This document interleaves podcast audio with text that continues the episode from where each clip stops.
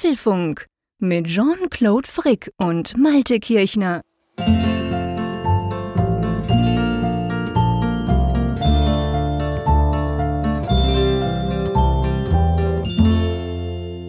Hallo und herzlich willkommen zum Apfelfunk Ausgabe 402 oder 402 ist das schon, welche wir am 11. Oktober am Abend aufzeichnen. Sozusagen im Spätsommer kann man sagen. Wir haben tatsächlich immer noch über 20 Grad draußen. Es war heute 27 Grad in Bern. Ich bin den ganzen Tag im T-Shirt rumgelaufen. Ich habe aber so ein bisschen das Gefühl, ja, ich gebe zu, ich habe kurz ein bisschen mit dem Malte vorbesprochen. Bei dir ist das Wetter nicht mehr so schön an der Nordsee, mein Lieber. Hallo. ja, hallo, lieber Jean-Claude. Ja, es ist eigentlich so von der Temperatur her auch so für die Jahreszeit noch ziemlich warm. Wir hatten auch an die 20 mhm. Grad jetzt noch in den letzten Tagen. Es war wirklich okay. ganz komisch. Es war schon so grau und, und die Tage werden Aha. ja kürzer, wie man das im Oktober kennt, aber es fühlte sich irgendwie wie ja, so Frühsommer oder Spätsommer an. Ganz merkwürdig. Und ja, jetzt, was du gerade angesprochen hast, jetzt natürlich Vorführeffekt, aber glücklicherweise ist es weg. Es hat gerade extrem stark geregnet. Also seit ungefähr einer Stunde hat das ja. hier richtig Wolkenbruch gegeben. Und ich, ja, ich bin ja hier unter dem Dach und äh, die habe die Dachfenster neben mir. Ich habe schon Schaumstoff davor eingeklemmt, damit es ein bisschen gedämmter ist. Aber oh hilft, das hilft aber einer gewissen Schlagstufe dann auch nicht mehr. Also hoffen wir mal das Beste und falls ihr es hört, dann dann es mir leid, dann ist das halt einfach, ja. das Wetter bringt sich mal selber ins Spiel in dieser Sendung. Das Wetter will auch mal in der Sendung eine Rolle spielen. Also das Wetter spielt ja immer eine Rolle, aber auf eine andere Art, sage ich mal. Es will mal selber was machen. Ähm, ja, das ist natürlich verrückt, aber da kannst du auch nichts dafür und das passiert halt ab und zu. Wir würden uns ja Regen wünschen, ehrlich gesagt. Es hat seit Wochen nicht mehr geregnet bei uns in Bern. Soll aber auch am Wochenende kommen. Ihr seid ja immer ein bisschen früher mit diesen krassen Wetterwechseln. Das ist meistens so, dass bei Malte das so zwei, drei Tage vorher passiert, bevor es dann zu uns kommt. So auch dieses Mal, ich glaube am Wochenende wird bei uns sozusagen das Wetter auf den Monat kalibriert. Und statt dieses Augustwetter, das wir im Moment haben, ist dann, dann auch bei uns Oktoberwetter angesagt. Ja, wir sind nicht nur für die Containerschiffe, sondern auch fürs Wetter sozusagen der Importhafen. Hier ist Wetter. Ja, offensichtlich. Wird dann alles schön verzollt und dann bekommt ihr das dann weiter zugestellt. Oh, gut, da kriegen wir es aber noch lange nicht. Also wenn das noch verzollt wird, dann bleibt es noch drei Wochen liegen bei uns in Basel. Da mache ich mir keine Sorgen, dass das Wetter so schnell schlecht wird. Ich, ich muss leider sagen, ja. Ja, genau. Du hast dir jetzt gerade wieder ein Paket geschickt geschickt. Und äh, auch das liegt, was es waren, glaube ich, fast zehn Tage, gell, als das, das so ein bisschen ja, im Zoll rumlag. Ende, Ende September habe ich dir das zugeschickt und ich, ich glaube, heute ist es bei dir angekommen, oder? An. Ja. ja. Junior hat sich gefreut, der hat sich was bestellt aus Deutschland, was nicht in die Schweiz geliefert wurde. Es war jetzt wirklich nichts fancy, nichts Spezielles, auch nicht me nichts mega Wertvolles. Aber ja, der Zoll, der muss das natürlich angucken. ich fand es auch sehr, sehr lustig, weil du hast mir dann auch die Tracking-Nummer geschickt und das ging ja in Deutschland ruckzuck. Das war quasi Hokuspokus von Wilhelmshaven in Basel. Ja, und dann war es dann halt in Basel. Ziemlich lang. Da das ist immer so in der Schweiz, wenn du irgendwas aus dem Ausland bestellst. Bah, meine Güte, das ist einfach schwierig. Mich würde ja mal interessieren, was sie da tatsächlich mitgemacht haben. Also wahrscheinlich Mich lag auch. es die meiste Zeit nur rum und hat darauf Natürlich. gewartet. Da hat überhaupt niemand nichts gemacht damit. Ja. Es wurde ja auch nicht geöffnet oder so. Weißt so, du, da war okay. jetzt nicht noch ein Kleber drauf irgendwie. Das gibt es ja manchmal auch. Mhm. So quasi, hey, wir haben das untersucht oder so, da musst du noch was zusätzlich zahlen. Nee, nee, das, das war einfach, keine Ahnung. Also ich weiß nicht, ob sie da so eine automatische ähm, Filteranlage haben, die das einfach mal eine Woche beiseite legt, damit so aussieht, als wäre das alles überprüft oder keine Ahnung. Aber es ist schon bemerkenswert, weil ich kenne, ich kenne das ja auch hin und wieder bestelle ich ja mal was in den USA und dann geht das mhm. geht ja dann auch durch den deutschen Zoll. Ja. Und das geht tatsächlich immer wieder sehr rasant. Also ich bin immer überrascht, ja. dann das welche kurze Laufzeit so, so, eine Sache aus den USA dann hat. Die kommt mhm. in Frankfurt am Flughafen in der Regel an und, ja. und, dann kriegt das da so einen grünen Aufkleber drauf und das ist irgendwie ein Tag da maximal. Das geht ganz, ganz ja. fix. Ja, genau. Ich meine, man muss natürlich dazu auch noch sagen, es kommt immer ein bisschen darauf an, wie man es und wer es schickt. Also wenn ich war, ich habe natürlich auch schon bei Amazon in den USA zum Beispiel, früher konnte man das noch als Schweizer, habe ich was bestellt. Ähm, und das geht dann mit UPS oder DHL, geht dann das tatsächlich auch relativ schnell. Aber wenn es so, ich sag mal, je näher es dem klassischen Postverfahren kommt, desto länger dauert es. Das kann man wirklich so sagen. Also Je mehr Post, desto länger. Meinst du, ich habe einen schwarzen Reiter bei beim Schweizer Zoll, so nach dem Motto, ach, der Kirchner wieder. Das, ist, kann, ja, das kann ja nur Sprengstoff oder, oder, ja, oder Kokain sein oder so. Ich glaube, die haben bei, da hat jeder einen Reiter bei uns. Ah, okay. Ich glaube, das ist mehr so der Punkt, keine Ahnung, wenn du nicht irgendeine riesige Firma bist, die das eben profimäßig machst, mhm. dann so dieses Kleingewerbezeug, das bleibt dann einfach irgendwo liegen. Ich, ich meine, umgekehrt ist ja auch so, weißt du, wenn ja. ich ja dir ein Paket schicke, nicht nur, dass es saumäßig teuer ist für uns Schweizer, sondern ich fülle ja auch 3000 Papiere aus. Also wirklich, das kann man sich gar nicht vorstellen, was ich da alles anzugeben habe, was in diesem Paket drin ist, damit es über den Schweizer Zoll geht. Ich bin überzeugt, den Deutschen ist das völlig Schnuppe. Dann ist es in der EU und gut ist, aber diese Grenze quasi, ich sage ja immer Afrika EU, also sprich Schweiz EU in Basel, das ist, pff, das ist crazy. Ja, wobei das ist tatsächlich in umgekehrter Richtung ja auch nicht ganz ohne. Also wenn jetzt hier ein Paket aus der Schweiz ankommt, ich hatte immer mal diesen Fall, dass das dann beim Zollamt gelandet ist. Stimmt. Und das, äh, ja, man soll das ja nicht glauben. Ne? Es ist ja im Grunde genommen von Baden-Württemberg aus gesehen ein paar Kilometer weiter, aber ist dann halt echt eine andere Welt, aus der das kommt. Das mit, ist, das mit ganz komplizierten Welt, Bestimmungen und Zolltarifen und Konsorten und äh, ja. war dann eine große zollamtliche Angelegenheit. Aber jetzt, was das Verschicken angeht, muss ich positiv hervorheben. Ich, ich nutze ja diese Internet-Services von DHL und so weiter. Mhm. Und äh, ich weiß nicht, ob das jetzt zum ersten Mal so war, oder ich habe lange kein Paket mehr in die Schweiz geschickt. Auf jeden Fall dieses Formular für den Zoll, das ja. wurde dann gleich dann mit dann ausgegeben. Also da musste man jetzt ah. nicht extra hinterherlaufen und das nochmal runterladen, okay. sondern das war tatsächlich dann gleich dann in dieser Paketmarke dann mit drin. Und dann musste ah, ich das nur ausfüllen und unterschreiben. Ja. Das war alles super easy. Also okay. in, in die Schweiz schicken ist bis auf die Tat Tatsache, dass es ein paar Euro kostet, eigentlich jetzt nicht, nicht so umständlich. Was kostet nicht ein paar Euro bei uns, beziehungsweise ein paar Fränkli? ja, das habe ich, hab ich das letzte Mal gesehen und ich bin ganz rot angelaufen, als du mir was geschickt hast und ich habe da den Preis noch drauf gelesen auf der Briefmarke. Ich dachte, das kann ja, ja. nicht wahr sein. Nee, gell, dass wir, dass wir überhaupt so große Briefmarken haben. ja, genau. Ja, gut, das ist halt so. Aber okay, egal, es kam an und äh, das Wetter, denke ich, das wird, das wird den Zoll umgehen und wird schneller zu uns kommen. Von dem her gesehen, alles okay. Ja, ich hoffe ja, dass wir dich ein bisschen schneller einführen können, wenn du in Wolfsburg dann erwartet wirst. ja, gut, das ist ja normalerweise relativ einfach. Ich meine, da, da, das weißt du, das ist ja eigentlich das, aber das stimmt schon, das ist ein guter Punkt, den du da ansprichst. Das ist ja das Komische, sage ich mal, oder von meiner Sicht, und ich meine, ich habe ja keine Ahnung, ich gebe es gerne zu, aber halt so ein bisschen das Merkwürdige. Menschen sind ja relativ einfach. Also wir haben ja diese, mhm. diese Personenfreizügigkeit mit der EU noch. Vielleicht schafft die Schweiz das mal ab, man weiß es nicht, aber im Moment haben wir das noch. Sprich, ich kann ja, ich, ich kann ja eigentlich ohne einen Ausweis von Bern zu dir hochfliegen und am Flughafen interessiert das ja niemanden. Das funktioniert. Aber Pakete ist offensichtlich was anderes. Das ist irgendwie, das ja. ist nicht gleich einfach. Ja, das, das sind echt Welten. Und das ist also echt so, das, das liegt so weit auseinander. Deshalb war ich auch so blauäugig lange gewesen, dass ich gedacht habe, das kann ja gar nicht so umständlich sein. Aber mhm. so verglichen mit dem Rüberfahren ist das schon echt ein Riesenunterschied. Ja. Ja, genau. Das ist tatsächlich so, weil wir halt irgendwie zolltechnisch halt nicht, nicht angeschlossen sind oder, oder nicht wollen natürlich, keine Ahnung. Das macht es halt ein bisschen komplexer. Aber gut, ist ja egal. Also pff, am Ende des Tages, es ist nur manchmal so, ich denke da manchmal, weißt du, man könnte es auch einfach unter den, man könnte es einfach einpacken in den Rucksack und wenn, wenn du jetzt nicht so weit weg wärst hm. und dann würde man es einfach vorbeibringen mit dem Zug oder auch mit dem Auto, das wäre überhaupt kein Problem, das wäre komplett unkompliziert. Aber du bist jetzt halt gerade eine ziemliche Ecke weit weg. Ich bin ja froh, dass wir unseren Podcast jetzt nicht irgendwie auf einer Festplatte aufzeichnen und ich schicke dir dann das zu oder so. Das, der dann kommt er nur alle Monate und dann aber, total verspätet. Aber wirklich, aber wirklich, der wäre dann total veraltet, wenn der rauskommt. Also ein Glück, dass wir ja wenigstens im Internet diese Freizügigkeit haben. Ja, das stimmt. Ohne Internet würde würd es diesen Podcast sowieso nicht geben. Ohne Internet würden wir uns gar nicht kennen. Das stimmt. Das stimmt. Das wie so eine komische Tinder-Bekanntschaft, aber ist tatsächlich so. Schöner Vergleich. ja, nee, ich bin nur das Einzige, was mir in den Sinn gekommen ist, mit Bekanntschaften im Internet. Ich kenne mich da nicht so aus.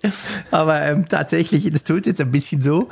Aber ja, ich meine, so die Art, wie wir podcasten, und das ist ja, war 2016 so, aber das war vorher auch schon so, ähm, die, die wäre ohne Internet natürlich gar nicht machbar. Wie, wie sollte das auch gehen? Ja, das stimmt. Also angefangen eben vom ganzen Kennenlernprozess. Wir wären uns mhm. ja gar nicht über den Weg gelaufen, wenn eben nicht dann es Podcasts genau. gäbe und das Internet. Aber eben auch, wie dieser Podcast realisiert wird. Das wäre auf der mhm. Distanz, wäre das in Präsenz nicht möglich. Das, das wäre nee. einfach nicht umzusetzen. Nee. Ja, ist schon, ist schon irgendwie krass. Ne? Also ich meine, dieses, das Internet bringt ja auch gerade in diesen Tagen immer auch viel Negatives hervor, wo man manchmal so denkt, boah, Krass, ja. Ja, es gab bessere Zeiten, aber das, es gibt eben auch immer noch diese schönen Geschichten und das, daran mhm. erfreue ich mich dann natürlich auch immer, dass ich denke, okay, ja. es ist eben nicht alles schlecht geworden durch das Internet, sondern es sind eben auch ja. viele positive Sachen dabei. Ja, natürlich, ist ja wie alles im Leben. Es hat immer zwei Seiten und zum Glück auch eine positive und wir versuchen ja die positive quasi hervorzuheben, beziehungsweise uns daran zu erfreuen. Ähm, apropos erfreuen, ich ja. glaube, das ist ein Stichwort, das darf ich brauchen, oder? Ja. Wir können uns wieder über unseren Sponsor erfreuen, der auch diese Folge unterstützt. Und zwar ist es sozusagen unser Haussponsor, wenn man das so sagen darf, und zwar NordVPN. Die werden auch diese Folge unterstützen. Und falls der eine oder andere noch nicht weiß, ich denke nicht, aber wir kriegen, by the way, ja auch immer wieder neue Hörerinnen und Hörer dazu, was uns sehr freut. Sehen wir auch immer wieder in den Zuschriften, dass uns das Leute schreiben, ich habe euch gerade entdeckt. Erklär mal kurz, was NordVPN eigentlich macht. Ja, NordVPN ist ja auch so eine wunderbare Internetgeschichte, denn es geht um Sicherheit und es geht darum, ja, im Internet gut unterwegs zu sein. Und das kann man über NordVPN machen in der Gestalt, dass man mit einer Software, die man zum Beispiel auf seinem Mac installiert oder auf PC, gibt für alle möglichen Systeme die Software, baut man einen verschlüsselten Tunnel auf. Und durch diesen verschlüsselten Tunnel ist man eben zum Beispiel, wenn man in freien WLANs unterwegs ist, sicher, dass dann eben nicht andere das eigene Surfverhalten kontrollieren können oder gar zum Beispiel Daten abschnorcheln können. Das ist halt ein großer Vorteil. Aber diese Kernfunktionalität, die sie ja mit 5500 Servern in 60 Ländern dann machen, wo sie keine mhm. Nutzerdaten aufzeichnen, Doppelverschlüsselung haben, das ist ja längst nicht mehr alles. Nee, das ist tatsächlich längst nicht mehr alles. Also es geht letztendlich eigentlich inzwischen auch natürlich um, ums Thema Security, also zum Beispiel den Online-Bedrohungsschutz. Sehr eine praktische Sache, könnt ihr auf eurem Mac installieren, auch auf einem Windows-Rechner, wenn ihr wollt.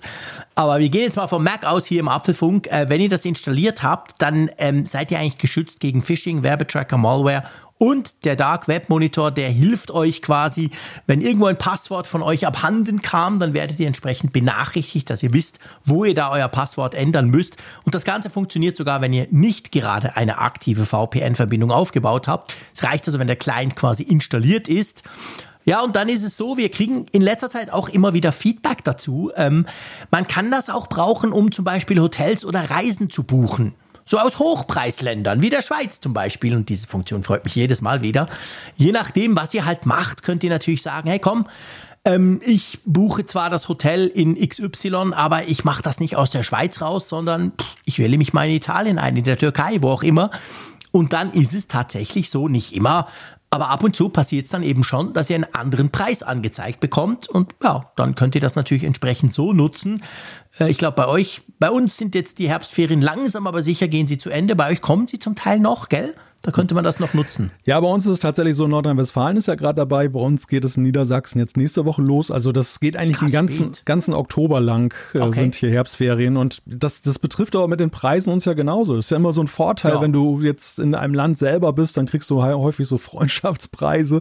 Und mhm. äh, ja, es klappt nicht immer, aber es ist immer ein Versuch wert. Und es ist ja eben auch vor genau. allem so einfach. Du kannst ja eben einfach dich mit NordVPN einloggen, gehst auf die Website, guckst mal nach, ob die Preise anders sind.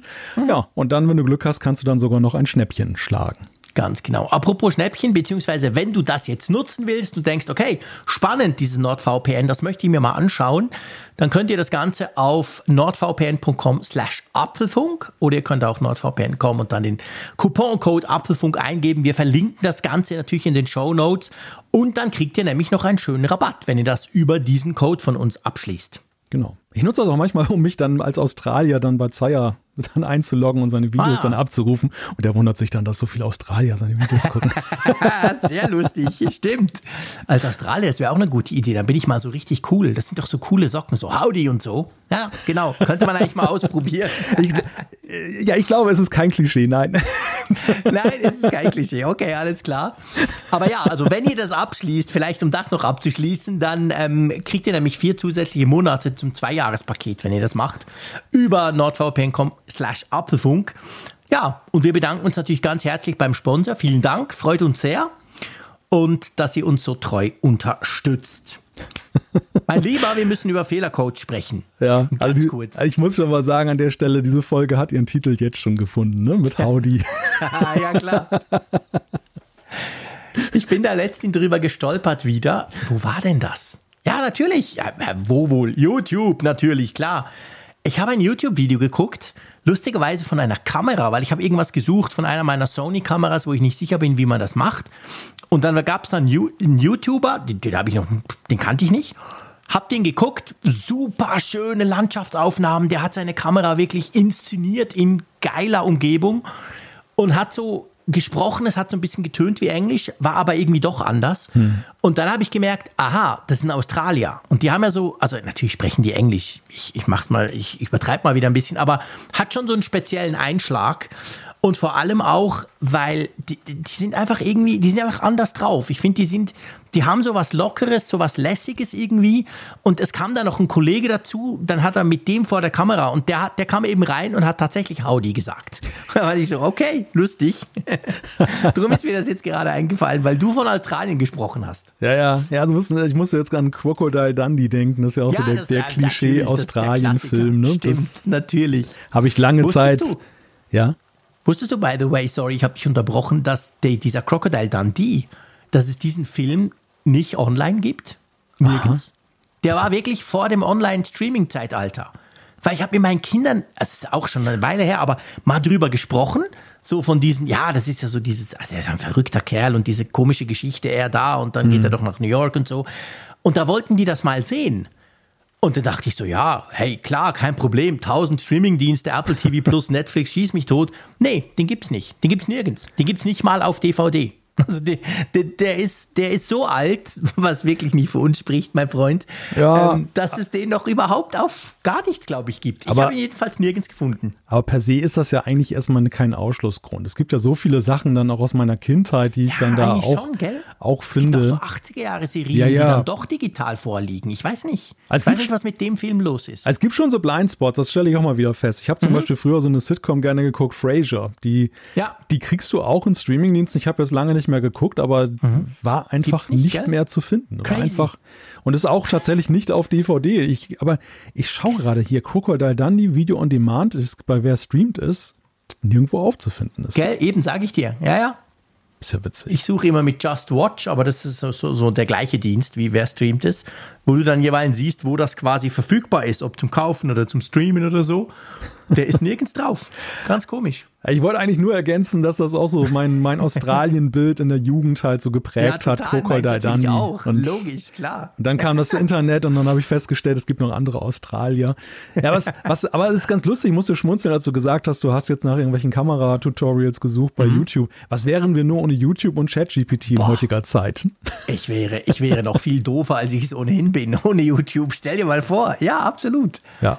Und weißt du, ich sehe das auch bei meinen Kindern. Ich meine, bei mir ist es so, ab und zu lese ich ja auch mal noch eine Webseite. Also mir ist eigentlich egal, wenn ich was suche. Wenn ich jetzt eine konkrete Frage habe zu einer Einstellung von meiner Kamera, Klammer auf, normalerweise frage ich den Zeier, aber der hat ja immer Ferien, ähm, dann dann google ich das und ob ich dann quasi eine Webseite lande, wo ich was lese oder auf einem YouTube-Video, ist mir primär zuerst mal wurscht.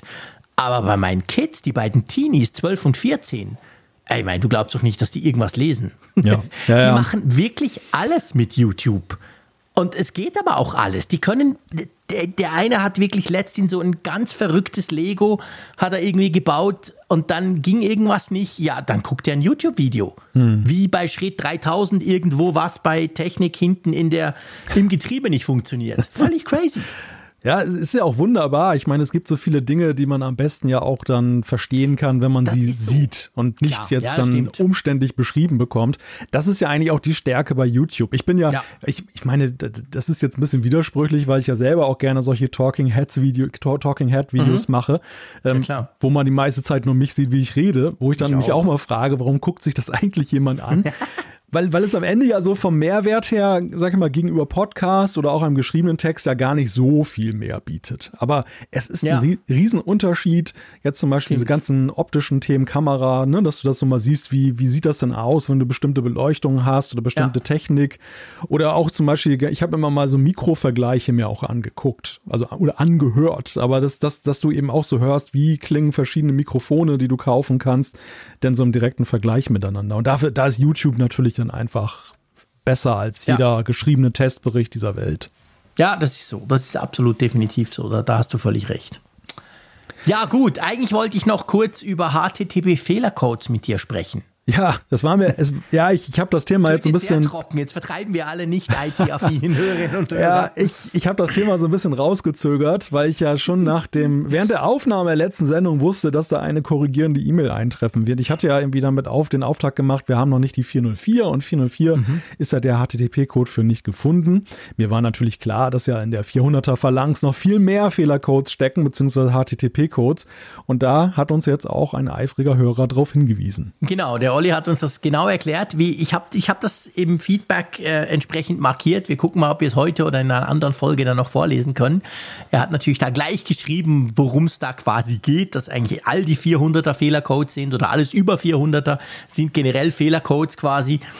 Aber ja, nichtsdestotrotz, also ich meine, bei der 404, also sprich in zwei Wochen, nein, nicht in zwei Wochen, in, hm, Moment mal, 403, oh, ha, das ist ja krass. Denkst du das gleiche wie ich? Ja, ja, ich, mir fällt das auch gerade ein. Oh, schön, damit ist die Anmoderation in Wolfsburg quasi schon geritzt.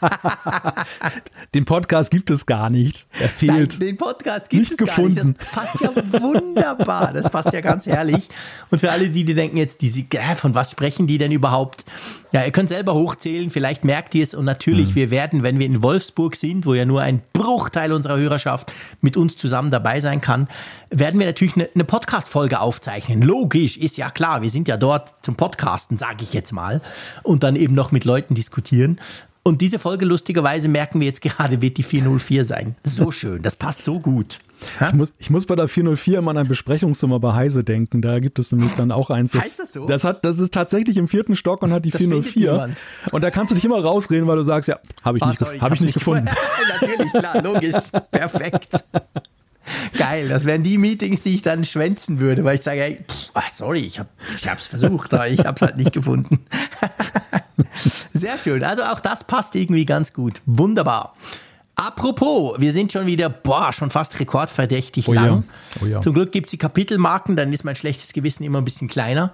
Die, die nicht wollen, können ja einfach wegspringen, äh, direkt zu den Themen. Aber ich würde sagen, zu den Themen kommen wir jetzt, oder? Genau, erstmal willkommen zurück allen, die vorgespult haben. Hier sind, genau, hier sind die seid wieder da. genau. Ja, unser erstes Thema, Herbstsegen. Erscheinen bald neue MacBooks und iPads. Genau, dann eingeschlafen. Es gibt ganz merkwürdige nächtliche iPhone-Abstürze, die Rätsel aufgeben. Dann Achtung, Wortspiel in Duckstellung. Was plante Apple in Sachen Suchmaschine? Auf dem EU-Prüfstand sind iPadOS und iMessage doch Gatekeeper? Dann Vorbote für CarPlay 2.0. Porsche ist den anderen voraus.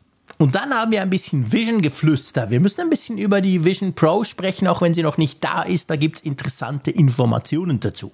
Genau, und äh, inter interessante Informationen gibt es auch mal in unserer Umfrage. Da haben wir nämlich ein Ergebnis für euch, eine neue Frage und interessant natürlich definitiv die Zuschriften, die wir bekommen haben.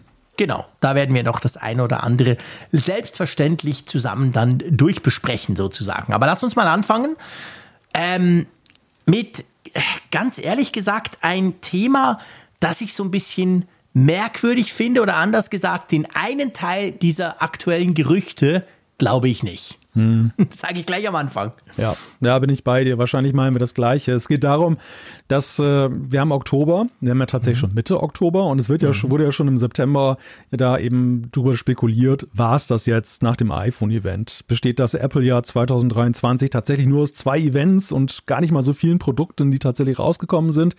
Und jetzt gibt es aber wieder Gerüchte, dass gesagt wird, nein, das Jahr geht noch weiter, Oktober, da kommt noch was und aktuell, ja, wird da gesagt, zwei MacBook Pros könnten noch kommen und zwei iPad Airs. Hm. Ja, das, ich meine, das tönt natürlich im ersten Moment sehr spannend, definitiv. Coole Sache, wir nehmen das auch auseinander. Äh, der Teil, der mich ja, den ich wirklich ganz, ganz merkwürdig finde, ist das mit den MacBook Pros. Ja, genau. Weil wir müssen es mal so ein bisschen zusammen padofern oder so ein bisschen ausbreiten. Man geht ja natürlich davon aus, irgendwann, äh, irgendwann kommen immer neue Macs, völlig klar.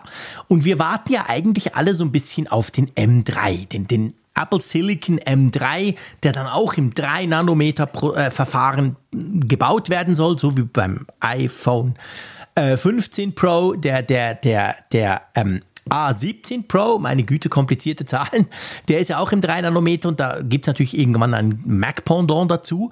Aber man geht ja gleichzeitig auch davon aus, und nicht nur wir, sondern auch zum Beispiel Mark Gurman, dass man sagt, ja, dieser M3, der kommt wie beim M2 und wie beim M1 zuerst mal im MacBook Air wahrscheinlich, vielleicht im Mac Mini und dann werden so nach und nach diese Pros und diese ähm, äh, Max-Prozessoren ausgerollt, dann eben in den entsprechenden MacBook Pros. Und jetzt dieses Gerücht ist so ein bisschen, wir kriegen zwar ein neues MacBook Pro, aber ohne neuen Prozessor, oder?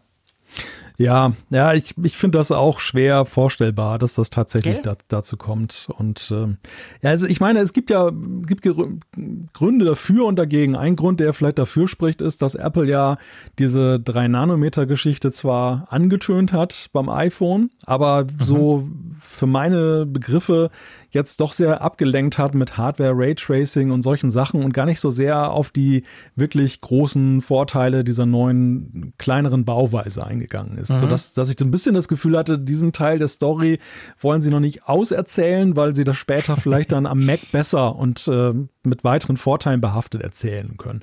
Und mhm. die Erfahrung lehrt, dass sie dann meistens auch nicht so eine riesige Ab, so einen riesigen Abstand haben, bis sie das machen. Das, ich meine, das würde für Januar auch noch eigentlich hinhauen. Ja. Ähm, das wäre für Oktober natürlich naheliegender, aber dem gegenüber steht eigentlich, dass ich irgendwie mir nicht so recht vorstellen kann, dass die den, diesen, diesen Chip jetzt schon oder diese, diese Größe schon in solch einer großen, so einem großen Volumen heraushauen genau. können. Denn sie haben ja, das ist ja so, TSMC, ihr Zulieferer, was das angeht, hat ja erst zum Jahreswechsel damit begonnen. Und ja. Wir hören auch, dass es nicht so einfach sein soll. Und äh, Apple hat ja die ganze Produktion da aufgekauft. Ich finde es schwer vorstellbar, muss ich sagen. Das ist genau der Punkt. Und das ist genau das, wo es mir eben auch drum geht. Also ähm, man, man munkelt allgemein, es sei super schwierig für TSMC, die, schon diesen A17 Pro herzustellen. Und ich meine, klar, wir wissen auch, Apple hat natürlich krasse Anforderungen, wenn es um ein iPhone geht. Die verkaufen ja unglaublich viel davon. Und dann gleichzeitig noch die Max jetzt schon zu, zu bringen, spricht eigentlich alles, was man bisher so aus der Gerüchteküche gehört hat oder aus der Ecke, sagen wir mal, Zulieferer, spricht eigentlich dagegen. Und das heißt eben ja dann im Umkehrschluss, ja, wenn wir das jetzt nicht kriegen, diesen neuen Prozessor, was macht denn das für einen Sinn, ein neues MacBook Pro 14 und 16 Zoll rauszubringen? Wir haben ja im Januar erst gerade eins bekommen mit dem M2 Pro und dem M2 Max. Ja, und ich finde vor allem dann nur zu sagen, das ist jetzt ein Mini-LED-Display, das ist zwar energieeffizienter, aber ich weiß nicht, das trägt irgendwie nicht so richtig. Also zumindest definitiv ja. kein Event. Dann, das, wenn, ist das eher so ein Shop-Update, dass plötzlich dann diese neuen MacBook Pros ja. da auftauchen, vielleicht eine Pressemitteilung das flankiert, aber ansonsten dann nicht viel passiert, weil ich, ich finde einfach, das ist zu dünn. Das ist, da ja. ist nichts dran. Finde ich auch. Ja, absolut. Also ich finde das genau gleich. Das kann ich mir echt nicht vorstellen. Eben die Gerüchte gehen so in Richtung Bildschirm, der ein bisschen heller sein soll irgendwie effizientere Mini-LED, bisschen bessere Akkulaufzeit. Aber äh, sorry, das MacBook Pro ist das Flaggschiff der portablen Macs. Und das bringt Apple eigentlich immer dann raus, wenn du den neuen, schnellen, supi-dupi Megaprozessor bringen kannst. Und ohne den macht das keinen Sinn. Also ich frage mich echt, wie solche Gerüchte dann überhaupt zustande kommen. Also es würde mich unglaublich überraschen. Ja, das kommt ja irgendwie von der Digitimes, ähm, ja, genau. einem Elektronikfachblatt aus Taiwan. Das heißt, die Nähe zu, zu den Zulieferern ist da groß und ja, ich, also die Digitimes ist ja immer wieder mal in Erscheinung getreten mit solchen Meldungen und mhm. häufig aber auch, dass es nie, zwar nicht ganz falsch war, aber aus dem Kontext gerissen. Dass man ja. viel später dann gesehen hat, ah, jetzt ergibt es einen Sinn, ne? Das ist dann irgendwie ja, dann genau. ganz anders dann, äh, dann als Produkt gemeint war. Aber sie haben halt nur irgendwelche Bauteile von irgendwelchen Bauteilen gehört und genau. haben jetzt zum Beispiel jetzt mit der Sache mit den Mini-LED-Displays daraus geschlossen, das muss für ein MacBook sein. Das ist doch die Größe des MacBooks. Ja, genau. Ja, genau. Stimmt, das könnte natürlich auch sein. Du hast recht. Guter Punkt. Ja. Aber lass uns über das iPad sprechen. Da gibt es auch spannende Gerüchte. Ja, das ist schon interessanter und äh, für mich auch plausibler, dass da vielleicht noch irgendwas dann da aus der Pipeline rauströllern könnte. Nämlich ja. die Rede ist von einem neuen iPad Air, das äh, ja beim Prozessor mal jetzt dann geupdatet wird, das USB-C dann in schneller bekommt und äh, noch ein paar andere Annehmlichkeiten. Mhm. Also das grundsätzlich einfach mal auf den, den Stand der Zeit gebracht wird. Ja, ja, ganz genau. Also das könnte man sich durchaus vorstellen, wobei man auch da sagen muss, äh, das letzte iPad Air kam raus, korrigier mich, das war doch, wann war denn das? 22, oder? Frühling 22 war das, glaube ich. Mhm. Und ist nicht das Mini noch viel älter? Oder war es umgekehrt? Ich, nein, vielleicht bin ich verwirrt. Ja, ich glaube, das Mini, das Mini ist äh, auch schon wieder ein bisschen in die Jahre gekommen. Das, Stimmt, das, weil es gab vom Air dann noch ein Update. Ja, genau. Das, das könnte, ja. glaube ich, auch ein bisschen Liebe gebrauchen von Apple. Gell? das hast du schön gesagt, meinte. genau, ein bisschen Liebe von, von, Apple. Wobei wir natürlich auch wissen, das haben wir ja auch schon diskutiert gehabt, das Mini, bevor es ja dieses krasse, ähm, dieses, also jetzt ist es ja im modernen Design, randlos USB-C und so. Vorher war es ja noch mit Knopf und auch das war ja schon Jahre alt quasi. Und das war ja so, wir haben ja damals immer gesagt, ja gut, das wird halt auch von, von Geschäften, das wird viel verbaut auch, das Restaurants, ich sehe wahnsinnig viele iPad Mini immer wieder. Und das hindert Apple daran, da zu schnell Dinge dran zu ändern ich weiß nicht, ja, vielleicht ist das ein Grund, warum das Mini einfach noch einen längeren Release-Zyklus hat als zum Beispiel das Air. Ja, aber es würde durchaus hinkommen. Also das, Let das letzte wurde im September 2021 jetzt rausgebracht, das aktuelle. Und davor waren es auch zwei Jahre. Die fünfte Generation, die wurde im März 2019 vorgestellt. Und davor war ja diese Riesenpause, wo man ja gar nicht mhm. wusste, ob es weitergeht. So zwischen 2015 und 2019, wo das ja dann schon auch in diesem Podcast totgesagt wurde und dann ja, ja. doch wieder kam. Ja, genau, das stimmt, da hast du recht. Ja, mal gucken. Ich meine, weißt du, wir sind jetzt da noch so ein bisschen skeptisch bei, dieser, bei, dieser, bei diesem Gerücht aktuell. Auf der anderen Seite muss man ja sagen, das Apple-Jahr war ja schon, äh, ich will nicht sagen ereignislos, das wäre komplett falsch. Wir haben die Vision Pro vorgestellt bekommen, wir haben die tollen neuen iPhones mit USB-C und so weiter.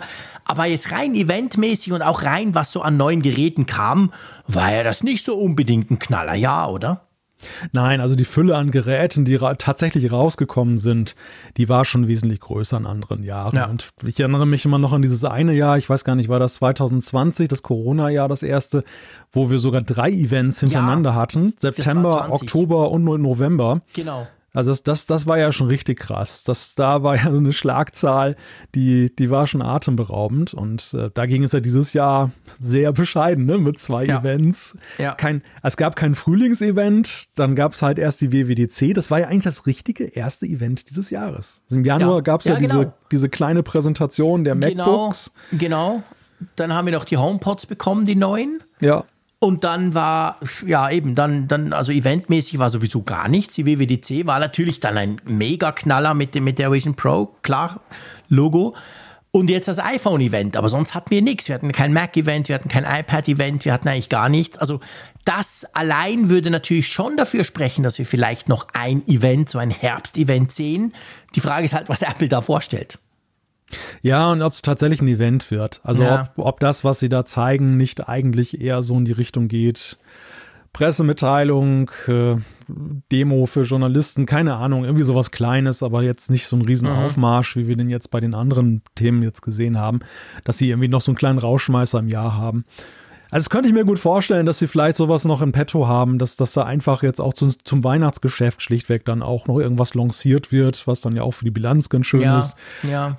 Aber ich, ich weiß nicht, so Großes, glaube ich, werden wir tatsächlich dieses Jahr nicht mehr sehen. Das, das, das wird ja. wirklich, ein, ich glaube, es wird als ruhiges Apple-Jahr mhm.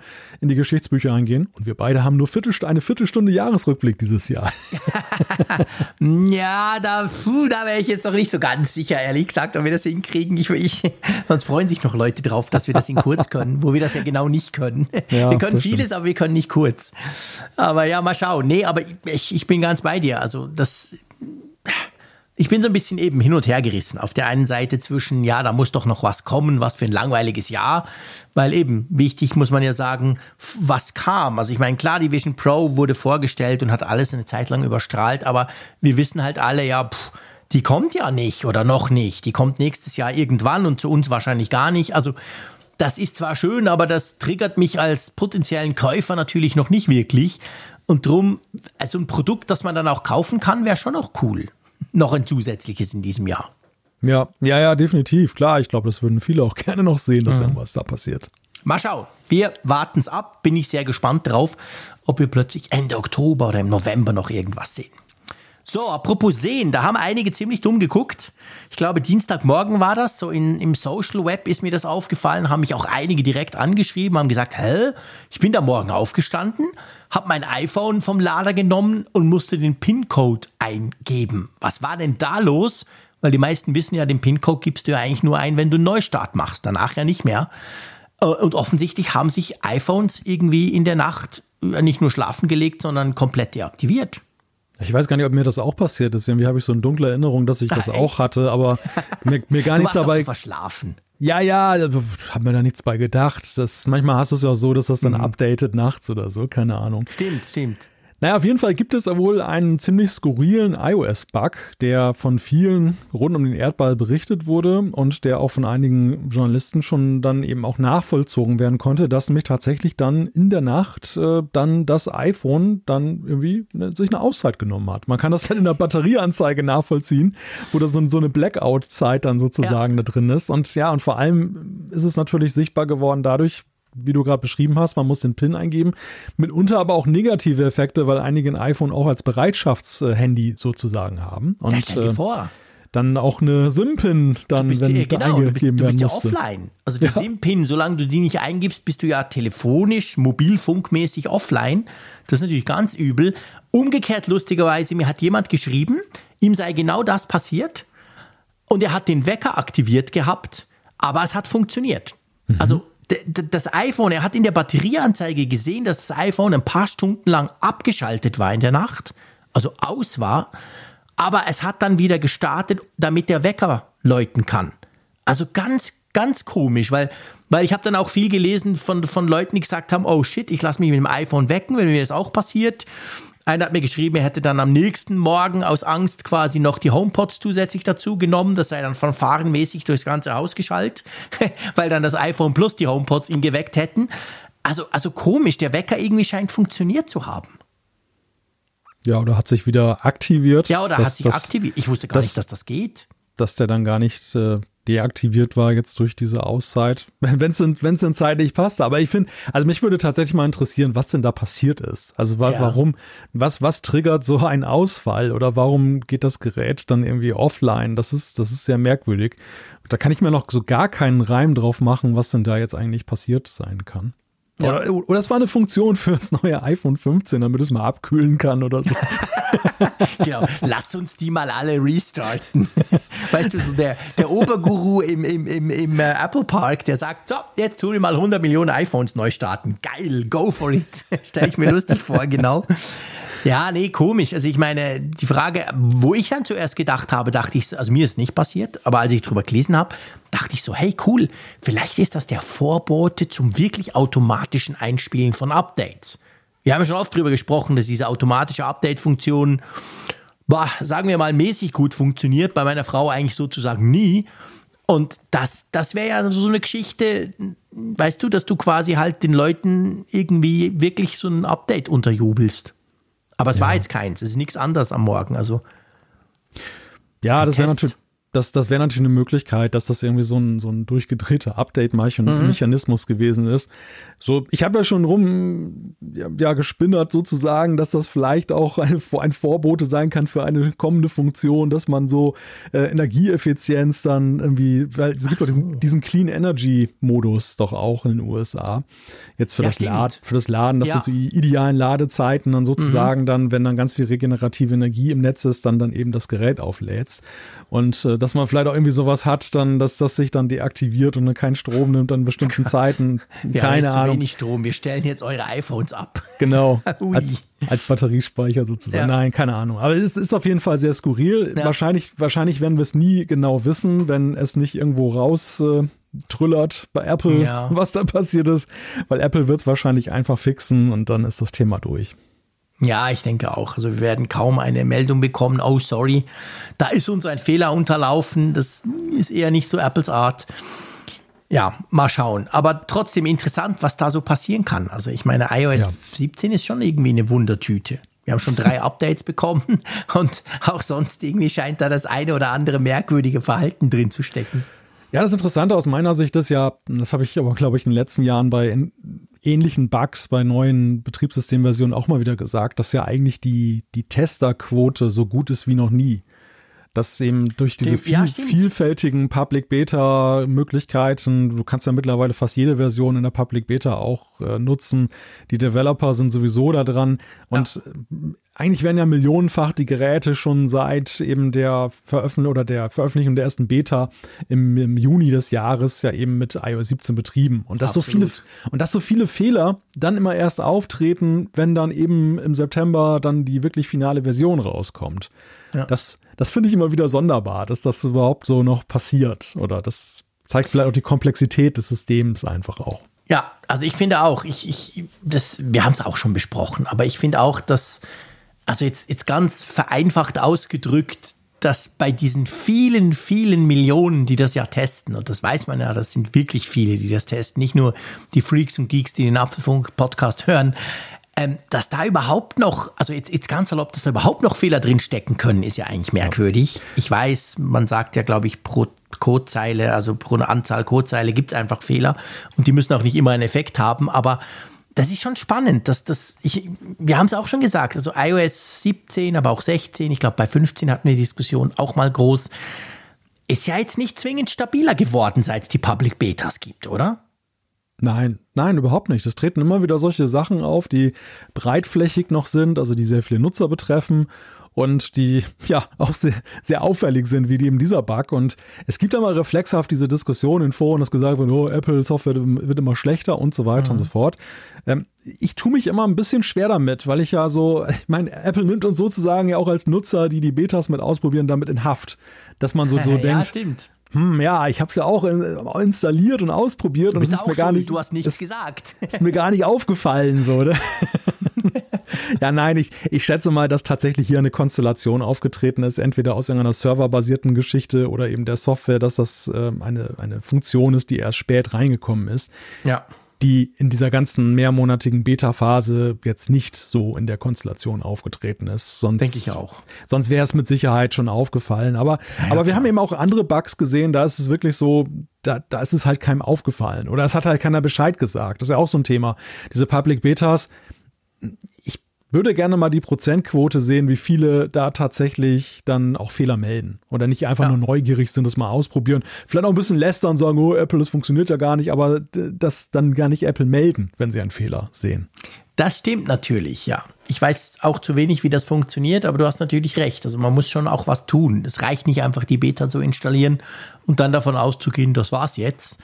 Ähm, ja, also gut, wir nehmen uns alle an der Nase, aber letztendlich muss vor allem Apple halt schauen, dass solche Bugs nicht auftreten. Ja, genau. Apple schaut sich auch anderweitig um. Da gibt es ganz spannende Gerüchte, beziehungsweise ähm, wir müssen das mal so ein bisschen beleuchten. Und zwar geht es darum, es geht um die Frage tatsächlich, ob Apple eigentlich eine Suchmaschine plant. Wie, wie, wie, wie kommt wer da drauf?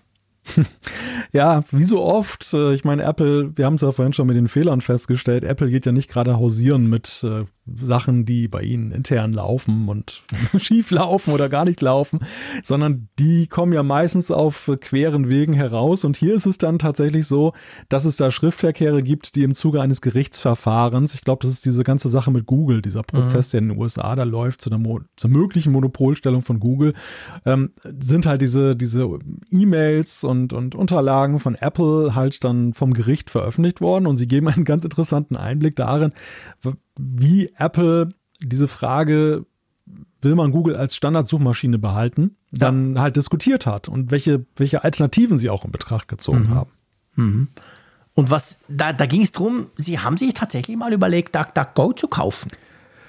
Genau, sie haben tatsächlich darüber nachgedacht. Ähm, wir lesen ja gerade ziemlich viel, auch dass es da mit einem, einen möglichen Verkauf von Bing sogar, dass der diskutiert wurde an Apple. Also Apple hat mhm. wohl mhm. wirklich dann verschiedene Möglichkeiten geprüft. Und wir haben ja auch in den letzten Jahren immer mal wieder gehört, dass Apple ja sogar Pläne gehabt haben soll, eine eigene Suchmaschine auf den ja. Weg zu bringen. So wie sie seinerzeit ja eben sich da von Google auch losgemacht haben mit dem Kartendienst Maps, was, wie wir wissen, ja ein ziemlich schwieriges Kapitel am Anfang war.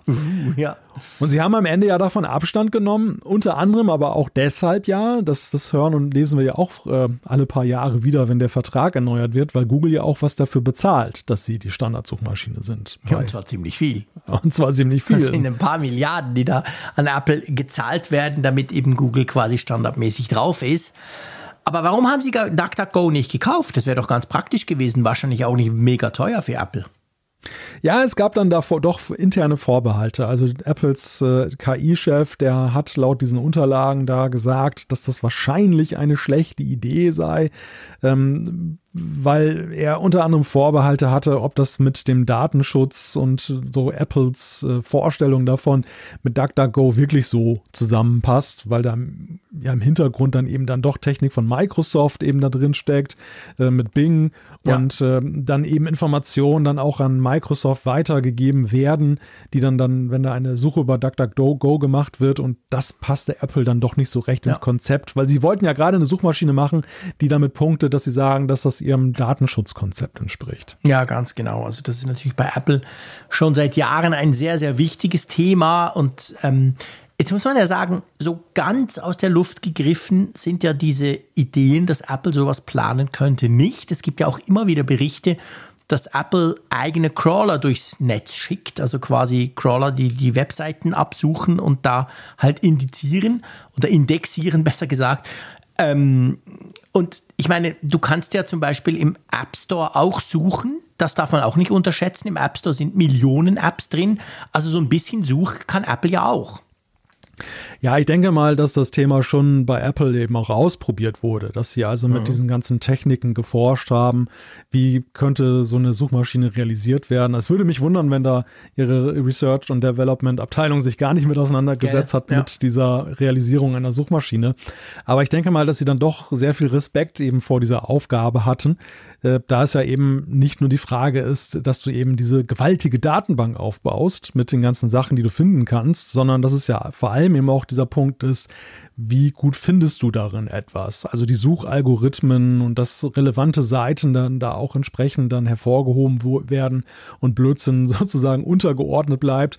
Und das ist ja die große Kunst, wo man bei allen Vorbehalten jetzt gegenüber Google ja sagen muss, das kriegen die ja ziemlich gut hin. Und äh, sind die aber ja auch ziemlich mal hinterher, auch das immer wieder anzupassen, weil es ja eben dann auch mit SEO-Konzepten und so weiter immer wieder Gegenbewegungen gibt, wo dann dann die Suchalgorithmen ausge, ja, ausgetrickst werden, dass Seiten wieder nach vorne gehen, die doch nicht so relevant sind.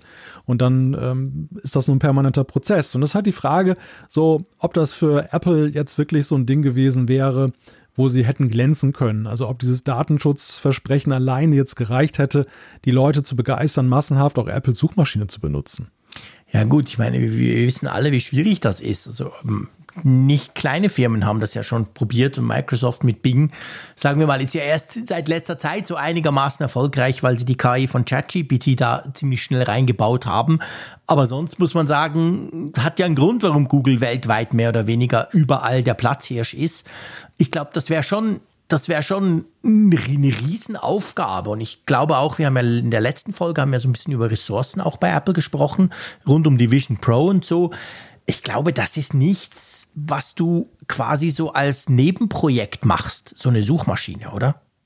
Ja, und ich glaube, das widerspricht halt auch so ein bisschen so Apples Ansatz, wie sie ja, was sie eigentlich für Produkte konzipieren. Ja. Weil bis, bis vor ein paar Jahren war Apple ja wirklich die reine Hardware-Company. Also Software war immer ein Vehikel, eben um gute Hardware zu verkaufen, aber genau. stand jetzt nicht im, im, Fokus. Also Software war lange Zeit nicht ihr Produkt. Ja. Ähm, auch selbst, sage ich mal, Final Cut und was es alles gibt, aber das war halt dafür da, den Mac aufzuwerten und äh, wurde ja dementsprechend ja auch zu Preisen ja verkauft, die, wenn man das mit Mitbewerbern wie Adobe vergleicht, ja eben günstig waren. Also ja. für Apple ungewöhnlich, aber weil sie einfach die Software dann eben dann als Tool sehen, um dann die Hardware dann voranzubringen. Genau. Und ja. so eine Suchmaschine, die würde ja in der Tat gewaltige Ressourcen einfach auch in der Entwicklung und äh, allem Möglichen dann an sich binden und wäre eigentlich als Produkt, würde sie nicht so richtig ins Line-Up passen. Selbst im Service-Zeitalter würde ich fast sagen, ist das jetzt nicht so ein Ding, was irgendwie bei Apple gut ins Regal passt. Ja, ja, das ist absolut genau der Punkt. Da hast du völlig recht. Und es ist jetzt nicht, wie soll ich sagen, ich meine, Karten eine, eine Karten-App auf dem iPhone, das passt natürlich gut, wenn, wenn, du, wenn du in der, in der Idee von Apple das besser machst als Google, dann wird dadurch das iPhone attraktiver, weil ja, Apple-Karten gibt's ja logischerweise nur auf dem iPhone.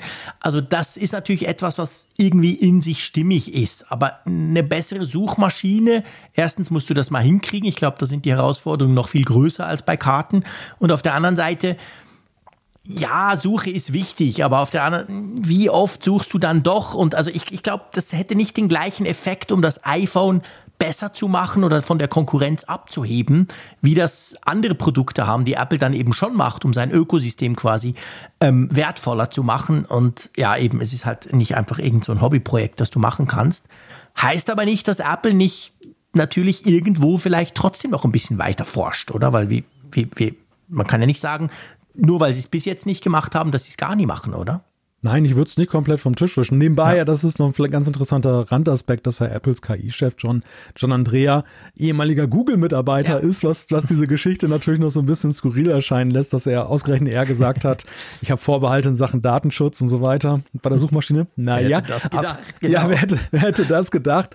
Aber auf deine Frage zurückkommt, ich glaube, dass ja jetzt gerade auch die Karten neu gemischt werden. Also wir, wir ja. vernehmen ja auch Gerüchte, dass ja eben auch Apple sich mit generativer KI auseinandersetzt auseinandersetzt. Wir wissen, dass eben bei Google und bei allen anderen, Microsoft hat es ja schon integriert, eben die generative KI eben ganz wesentlicher Bestandteil künftiger Suchprodukte ist. Und das ja. wäre eigentlich jetzt der Punkt, wo auch Apple einsteigen könnte um eben irgendwas äh, da auf den Weg zu bringen. Also viel besser als eigentlich jetzt die ganzen Jahre, wo wir ja eigentlich so, wo die Suchmaschine mehr oder weniger auf dem Weg schon war und ja. wo Apple, wie damals bei den Karten, das war ja auch ihr Problem bei den Karten damals. Google Maps war schon sehr gut zu dem Zeitpunkt, wo sie sich entschieden haben, mit Apple Karten an den Start zu gehen.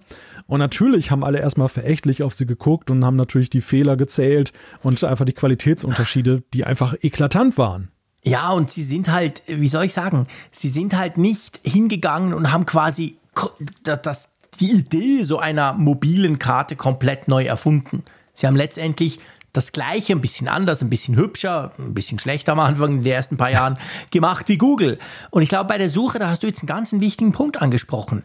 Im Moment stehen wir an dem Punkt, wo es theoretisch möglich ist, dass einer hingeht und die Suche komplett anders macht, nämlich komplett auf KI basierend ganz anders, als wir das bis jetzt von Google gewöhnt sind mit der normalen Suche und vielleicht auch anders, als wir das jetzt mit diesen integrativen Ansätzen von Bing oder auch ja Google, die ja jetzt BART an den Start gebracht haben, hat.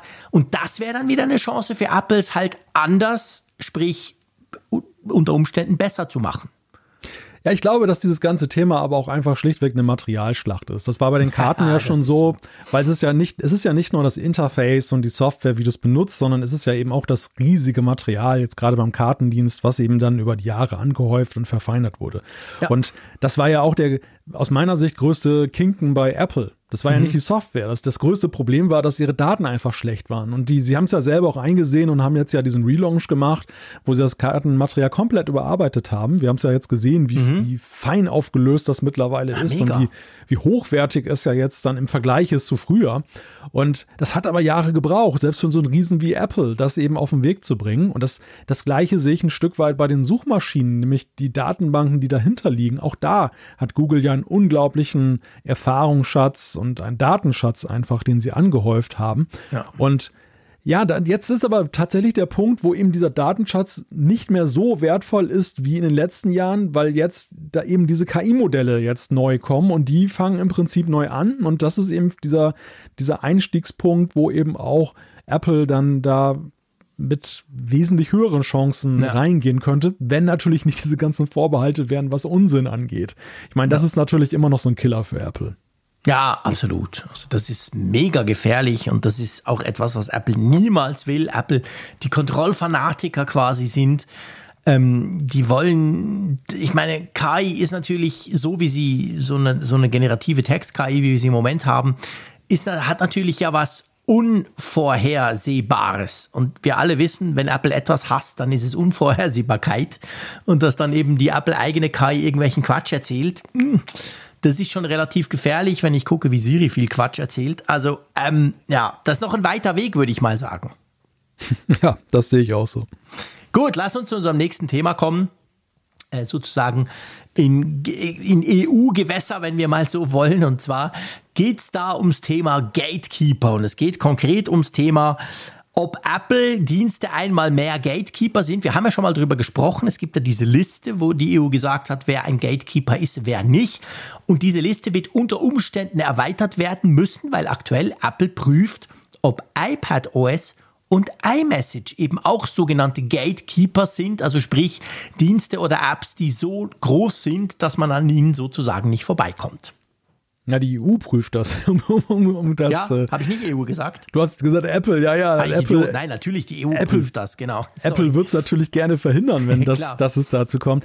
Ja, mit iMessage, das hatten wir ja tatsächlich schon gesehen, als diese Gatekeeper festgelegt wurden, dass äh, Apple jetzt mit dem iPhone, mit iOS erstmal dabei ist, mit dem App Store. Aber dass eben bei iMessage noch das große Fragezeichen war, ist das denn eigentlich so relevant in der EU, dass es tatsächlich eine Gatekeeper-Funktion hat? Und Apple mhm. hat ja auch so ein bisschen da den Ball flach gespielt, mhm. nach dem mhm. Motto, ja, so relevant ja, ist unser Messenger ja gar kaum nicht. Kaum jemand, genau, haben sie gesagt. Das, das mit dem iPad überrascht mich wiederum so ein bisschen in jeder Hinsicht. Also auf der einen Seite, wenn man das iPad wirklich ganz isoliert betrachtet, ja, ich meine, klar, Apple hat mit dem iPad ja eben eine doch ja schon gefühlte Vormachtstellung, weil einfach bei den Tablets ist ja das iPad nach meinem Gefühl immer noch Total. das Maß der Dinge. Ja. Sie haben es ja ganz schlau gemacht, so rückblickend, dass sie ja die Betriebssysteme einfach mal getrennt haben, dass sie gesagt haben, das iPad ist nicht mehr iOS, sondern iPadOS, sodass es ja so softwaremäßig bei der Gatekeeper-Frage isoliert betrachtet werden konnte. Aber es sind ja einfach so viele Schnittmengen da. Also du hast mhm. auf der einen Seite iOS-Apps, die auch auf dem iPad funktionieren. Du hast im zunehmenden Maße plattformübergreifende Anwendungen mit dem Mac. Also ich finde, ja, kann man das jetzt nur so alleine betrachten? Eigentlich ja nicht, oder? Nee, eigentlich nicht. Also ich meine, wenn jetzt Apple iOS, wissen wir ja, ist ein Gatekeeper. Das heißt, da werden zum Teil krasse Änderungen auf uns zukommen. Wenn die kommen, zum Beispiel Zeitloading, die Möglichkeit, Apps anders zu installieren als über den App Store, dann werden die ja in iPadOS auch drin sein, weil wir alle wissen, das ist die gleiche Foundation, das ist eigentlich mehr oder weniger das gleiche. Irgendwann oben dann bei gewissen Features ändert sich's, aber im Prinzip, also ich kann mir selbst, wenn jetzt iPadOS nicht als Gatekeeper benannt würde von der EU, diese, diese, diese Untersuchung läuft ja jetzt, kann glaube ich fünf Monate dauern maximal, ähm, dann würden diese Änderungen in iOS ja wahrscheinlich trotzdem auch zu iPadOS kommen, oder? Oder könntest du dir vorstellen, dass Apple das dann trennt? Das wäre skurril, wenn sie es ja, täten. Schon, gell? Ja, das wäre in der Tat merkwürdig. Aber gut, ich meine, ich, ich kann mir gut vorstellen, dass Apple da einfach auch äh, jeden Strohhalm, der sich ihnen da bietet, dann ergreift, dass mhm. sie sagen, wenn wir es auch vom iPad fernhalten können, ja, dann machen wir es. Dann machen wir ja. auch diesen extra Aufwand, dass wir Stimmt. eigentlich jetzt künftig ganz verschiedene Zugangswege zu unseren App Stores haben. Beziehungsweise äh, der, der iPad App Store ist ja eigentlich der gleiche wie der des iPhones. Natürlich. Klar. Das ist ja im Gegensatz zum Mac App Store, der ja noch ein bisschen getrennt ist, aber auch ja eine immer größere Schnittmenge hat. Aber ist das ja wirklich das Gleiche? Ja, das würde, würde ein bisschen merkwürdig anmuten. Ja. Aber vielleicht, aber ich, ich meine, wir wissen es ja nicht. Letztendlich ist das jetzt erstmal der Punkt der EU. Die EU will das prüfen, die EU guckt dann, was sie da entscheidet. Aber was Apple da plant, wir haben ja bislang keine Spur davon, selbst auf dem iPhone nicht und bei Safari, ähm, wie sich das tatsächlich dann künftig darstellen wird, Nö. was Apple da genau plant. Nö, wir haben nichts. Und ich glaube, wir haben mal drüber gesprochen, oder? Ich meine, die Deadline ist doch irgendwo, war das nicht Frühling 2024? Also ist jetzt nicht mehr so lang. Auf jeden Fall weniger lang als eine komplett neue iOS-Version, die ja logischerweise erst nächsten September rauskommt, oder?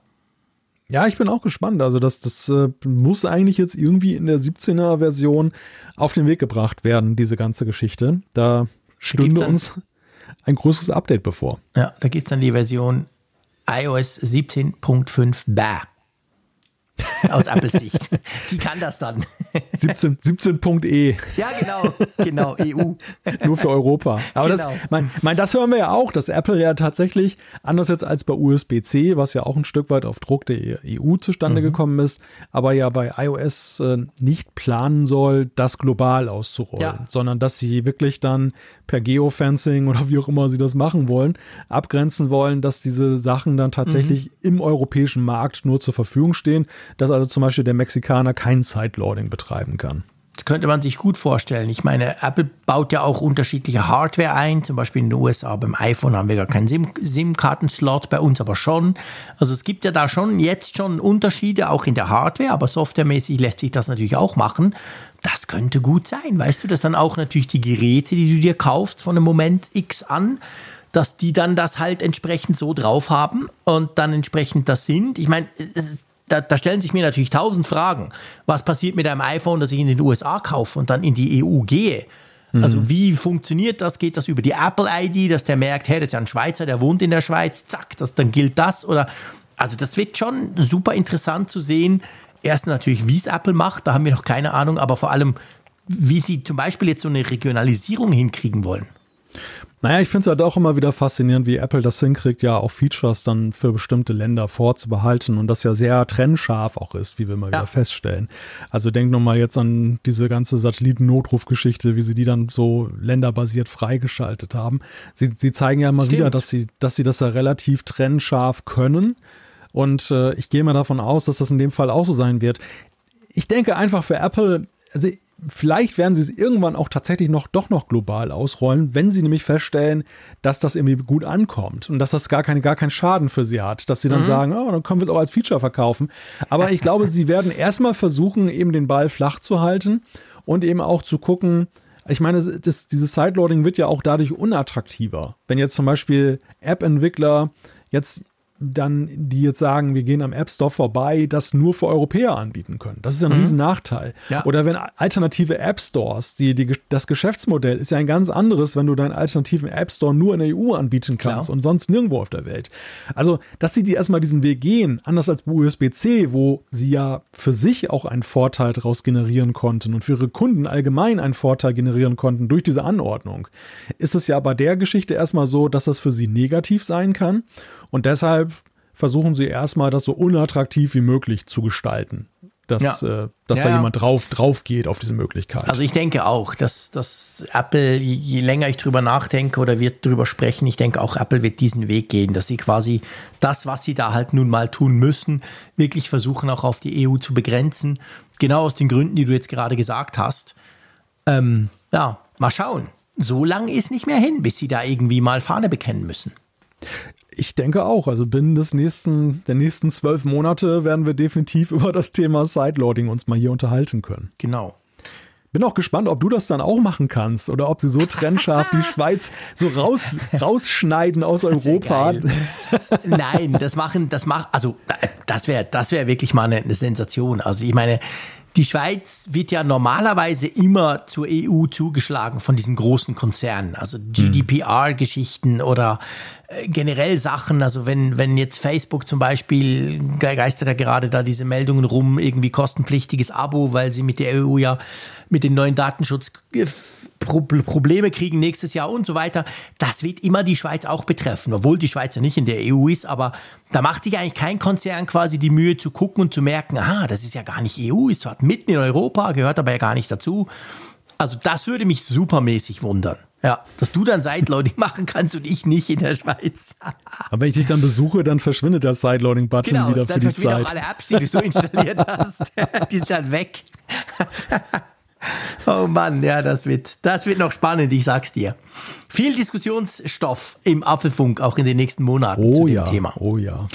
Lass uns über Autos sprechen. Am liebsten über Autos, die wir uns beide nicht leisten können. Lass uns über Porsche reden. Ja, ja, Porsche will ja Vorreiter sein, was jetzt eben das Thema CarPlay angeht. Und mhm. äh, ja, sie haben jetzt dann, also wir, wir, haben ja Meldungen gelesen in den letzten Jahren, dass ja, oder letzten Monaten, dass ja GM zum Beispiel sich von Apple abwenden will, ja. was, was CarPlay angeht. Und Porsche will ganz im Gegenteil mehr anbieten. Die, die wollen zusätzliche Kontrollen im Auto dann eben über CarPlay auch steuerbar machen. Und das ist natürlich ein Vorbote auf das, wir haben vor kurzem ja noch drüber gesprochen hier im Apfelfunk, CarPlay der nächsten Generation. Wurde mhm. uns ja letztes Jahr vorgestellt. Da hieß es dann auch Ende 2023 werden die ersten Autohersteller da was zeigen. Ja. Und es war ja ziemlich ruhig geworden. Und der, der Glaube ist ja schon fast ein wenig verloren gegangen. Wir haben noch zwei Monate in diesem Jahr. Äh, angebrochene zwei Monate, eigentlich, ja, doch, also zweieinhalb Monate. Mhm. Ähm, und kommt da noch was? Ne? Also wird da noch was kommen? Ist das denn für dieses Jahr noch ein Thema? Jetzt mit Porsche keimt ja doch so ein bisschen Hoffnung auf, dass da vielleicht dann eine Präsentation erfolgt. Ja, genau. Also Porsche ähm, zeigt quasi ein, ein, ein CarPlay, eine, eine neue Art von CarPlay. Und zwar die Frage ist wirklich so ein bisschen, ist das jetzt dieses neue CarPlay, das wir vor eineinhalb Jahren gezeigt bekamen, oder ist das so ein Mittelding? Fakt, was wir bis jetzt wissen, wir, wir wissen ja noch nicht so viel, aber ähm, Fakt ist, das CarPlay, das wir da im Porsche kriegen sollen können werden, das kann mehr. Also das, da ist zum Beispiel auch Klimasteuerung drin, da ist zum Beispiel Sitzverstellung drin. Also Dinge, die du eigentlich normalerweise einfach im Auto, in der, im, in der Autosoftware drin hast, aber nicht in CarPlay, sollen da wohl integriert sein in so einer neuen, neuen My Porsche App, die dann aber in CarPlay eben drin erscheint. Und das wäre ja schon eigentlich ein Schritt in die Richtung, wie es ja Apple damals skizziert hat, dass wir halt eben ja quasi immer mehr Funktionen in CarPlay mit dem Apple-eigenen Design übernehmen können. Was wir bis jetzt sehen, soll wohl nicht so weit gehen, dass Porsche seinen Tacho dann auch im Apple-Design darstellt oder so. Da werden sie schon bei ihrem eigenen Zeug bleiben. Aber ja, dieses CarPlay geht auf jeden Fall deutlich weiter als das, was wir zum Beispiel in unseren Autos haben. Ja, es ist insofern interessant und das war mir bislang auch gar nicht bewusst, dass es die Möglichkeit überhaupt dazu gibt. Apple hat schon im vorhandenen CarPlay eine Schnittstelle für Entwickler, das sogenannte Automaker Toolkit. Und da mhm. können dann tatsächlich Fun Fahrzeugfunktionen in CarPlay-Apps integriert werden. Es ist ja nach wie vor so, dass ja CarPlay-Apps ähm, ja, es war ja immer ein bisschen abgeschlossen, ne? dass du eben nicht für CarPlay ganz so frei entwickeln konntest, dass das eben mit Apple auch abgestimmt werden muss. Es gibt da die Kategorien, äh, in welchen du dann eben CarPlay-Apps dann machen kannst. Und ich, mir war nicht klar, dass es eben dieses entsprechende Toolkit gibt. Ich dachte auch mal, das braucht dafür das CarPlay der nächsten Generation, mhm. was wir aber ja noch gar nicht haben. Also es ist tatsächlich in, jetzt noch im vorhandenen CarPlay integriert, was sie da jetzt auf die Beine gestellt haben. Ja. Und, und zeigt Spannend. mir doch recht zeigt mir doch recht deutlich, dass zumindest Porsche da doch sehr interessiert zu sein scheint, ja. was das angeht. Und nebenbei ja auch, sie nehmen ja auch das UI von Apple da an. Also es war auch diese, ist ja dieser Punkt gewesen, viele Autohersteller haben eigene Schriftarten und was machen die denn jetzt, wenn ja. CarPlay kommt? Und Porsche hat auch dezidiert gesagt, ja, wir haben uns entschieden, wir haben hier diese, diesen San Francisco Font genommen. Ja, damit es eben dann auch sich perfekt integriert ins normale quasi oder in die anderen CarPlay-Geschichten rein. Ja, das ist interessant. Also vielleicht ganz wichtig, du hast jetzt schon erwähnt, das ist jetzt nicht das komplett neue CarPlay Next Generation, sondern das ist ein CarPlay, das weitergeht als das, was wir bisher kennen, weil es diese Schnittstellen nützt. Und man kann natürlich davon ausgehen, wenn, wenn Porsche jetzt diesen Aufwand betreibt, wollen sie dann vielleicht auch mal das, das ganze System, dieses eben dieses Next Generation CarPlay. Aber ja, interessant. Also ich wusste auch nicht, dass das, was Sie jetzt da gezeigt haben, alles geht. Ist ja super praktisch. zeigt natürlich auch die Ignoranz der Autohersteller. Ja, die das völlig sie, links liegen haben lassen. Das, genau, dass sie das bislang einfach mal locker ausgesessen haben, die ganze Geschichte. Also zum Beispiel bei meinem Peugeot, da gibt es ja auch so eine Fahrzeug-App, mit der man mhm. sich per Bluetooth da verbinden kann. Und die ist eigentlich ganz grausam, weil irgendwie funktioniert die irgendwie in zwei von drei Fällen irgendwie gar nicht, dass ja. die dann vernünftig eine Verbindung zum Auto herstellt. Ich benutze sie seither auch gar nicht mehr. Am Anfang habe ich da mal mit rumgespielt. Mhm. Aber wie großartig wäre das gewesen? Ich hätte über CarPlay dann eben solche Steuerkontrollen da ja. gehabt. Ja, genau. Ja, war mir nicht bewusst, dass das mhm. möglich ist. Ja, ich habe tatsächlich auch gedacht, da müssen wir erstmal auf das CarPlay der nächsten Generation warten. Aber mhm. das geht, wie du ja schon gesagt hast, noch viel weiter. Ne? Das ja. hat dann eben nicht nur die Möglichkeit, irgendwelche Schalter zu integrieren in die Apps, sondern dass du eben dann auch diese ganzen Tacho-Informationen und sowas dort dann anzeigen kannst. Genau, also das ist dann wirklich quasi, wenn du willst, kannst du dann quasi da ähm, noch viel mehr Designelemente von, von CarPlay und von Apple übernehmen ja, mal schauen, wohin es geht und wer dann als erstes mit diesem Next Generation CarPlay um die Ecke kommt. Da bin ich schon gespannt drauf. So, apropos, gespannt drauf. Next Generation. Ja, Next Generation, gespannt drauf, passt eigentlich ganz gut. Wir können mal wieder über die Vision Pro Brille sprechen. Da gibt es nämlich jetzt neue Informationen, neue Gerüchte. Ja, man spricht sogar schon von einer Generation 2. ja, wir, wir, haben noch nicht mal die erste und schon mhm. wird über Generation 2 gesprochen. Aber ja, das ist eine Frage, die ja die Fachwelt doch sehr stark bewegt. Wie ist eigentlich der Fahrplan bei Apple für mhm. die Vision Pro? Also 2024 soll sie in den USA rauskommen. Europa wird spekuliert, kommt sie mit zur Jahreswende 24, 25. Aber was dann? Wie geht's dann weiter? Kommt da eine günstige? Kommt da eine andere? Mhm. Eine große, große Screens für dich? Ein großer Akku? Keine Ahnung. also ich bitte dich. Ich hatte sie noch nicht auf der Nase, aber ich gehe mal davon aus, dass die Vision Pro schon der ersten Generation einen riesigen Screen für mich bereithält. Ja, für dich, für dich gibt es dann eine extra große Vision Pro, dass okay. du noch größeren Screen hast. Meine Güte, okay, alles klar. Nein, aber äh, es ist auf jeden Fall jetzt so, dass es einen neuen Bericht gibt, äh, laut dem eben jetzt gesagt wird, dass Apple, was die Hardware angeht, die erste Vision Pro abgeschlossen hat, dass mhm. also tatsächlich derzeit halt das Software-Team noch an der Software tüftelt. Wir sehen ja immer neue Betas von Vision OS und das Operations-Team natürlich auch die ganze Logistik und wie sie es in Handel bringen jetzt noch austüftelt, bis das dann beginnt. Die Hardware-Leute, die stürzen sich aber derweil schon mal auf die nächste Generation. Die tüfteln gerade schon an der Frage, was packen wir denn in die nächste Vision Pro rein und wann soll sie überhaupt rauskommen? Und da ist in diesem frühen Stadium berichtet halt Mark Gurman es so, dass sie verschiedene Ideen haben, dass sie zum Beispiel sagen, machen wir vielleicht eine Low-Budget-Variante, machen wir tatsächlich äh, eine, die noch hochwertiger ist okay. und ähm, in die Richtung gehen halt die Überlegungen, aber sie sind dem Bericht zufolge auch schon dabei, eben so ein bisschen zu gucken, ja, was ist denn an der ersten Vision Pro jetzt noch nicht optimal gewesen oder was könnte man noch besser machen? Mhm. Ja, also die, zum Beispiel das Thema Sehhilfen halt, mhm. wo ja, du, du machst ja jetzt bei der Vision Pro so magnetische Aufsätze von Carl Zeiss rein, die musst du aber im Apple Store dir dann erstmal besorgen und das ja. ist dann, die müssen dann ganz viele vorhalten, diese Linsen, weil es tausende Kombinationen gibt ja. und da überlegt man halt, kann man das so machen, dass man das online bestellt, das ab Werk sozusagen, das schon eingebaut wird. Mhm. Okay. Ja, stimmt, das wäre eigentlich interessant. Wobei da natürlich dann gleich die nächste Frage aufpoppt. Also es ist ja schön und gut, wenn die das ab Werk so machen. Aber wenn ich gucke, wie oft ich meine Gleitsichtbrille wechseln darf, muss, so im Schnitt alle zwei Jahre, weil meine Augen nach wie vor nicht besser werden, beziehungsweise sich eher noch verschlechtern. Ich hoffe, das bleibt mal stehen, aber ein anderes Thema. Ähm, ja, was machst du denn da mit deiner Vision Pro, wenn du die jetzt kaufst, 2024, sagen wir mal, seien wir optimistisch. Ich tue die auf meine aktuellen Augen kalibrieren, ja, und zwei Jahre später, ich meine, ja, okay, das ist ein Computer nach zwei, drei Jahren, aber das wäre ja blöd, so teuer wie die ist, oder? Ich, ich, will ja, ich will ja das verändern können. Ja, also aus meiner Sicht ist sowieso noch ein ganz anderer Punkt viel wichtiger. Also ich finde jetzt ist gar nicht mal so ein Problem, dass man da sich diese Linsen diese Einsätze mal besorgt. Nö, das finde ich auch nicht. Und dafür vielleicht auch in, in den Apple Store muss, um da, da, das richtig ausmessen zu lassen oder die richtigen zu bekommen. Für mich ist eigentlich ein ganz anderer Punkt, eher so ein Knackpunkt. Und das ist die Flexibilität, so ein Gerät, also die Vision Pro, auch in der Familie zum Beispiel weiterzureichen Stimmt. oder mit anderen zu nutzen.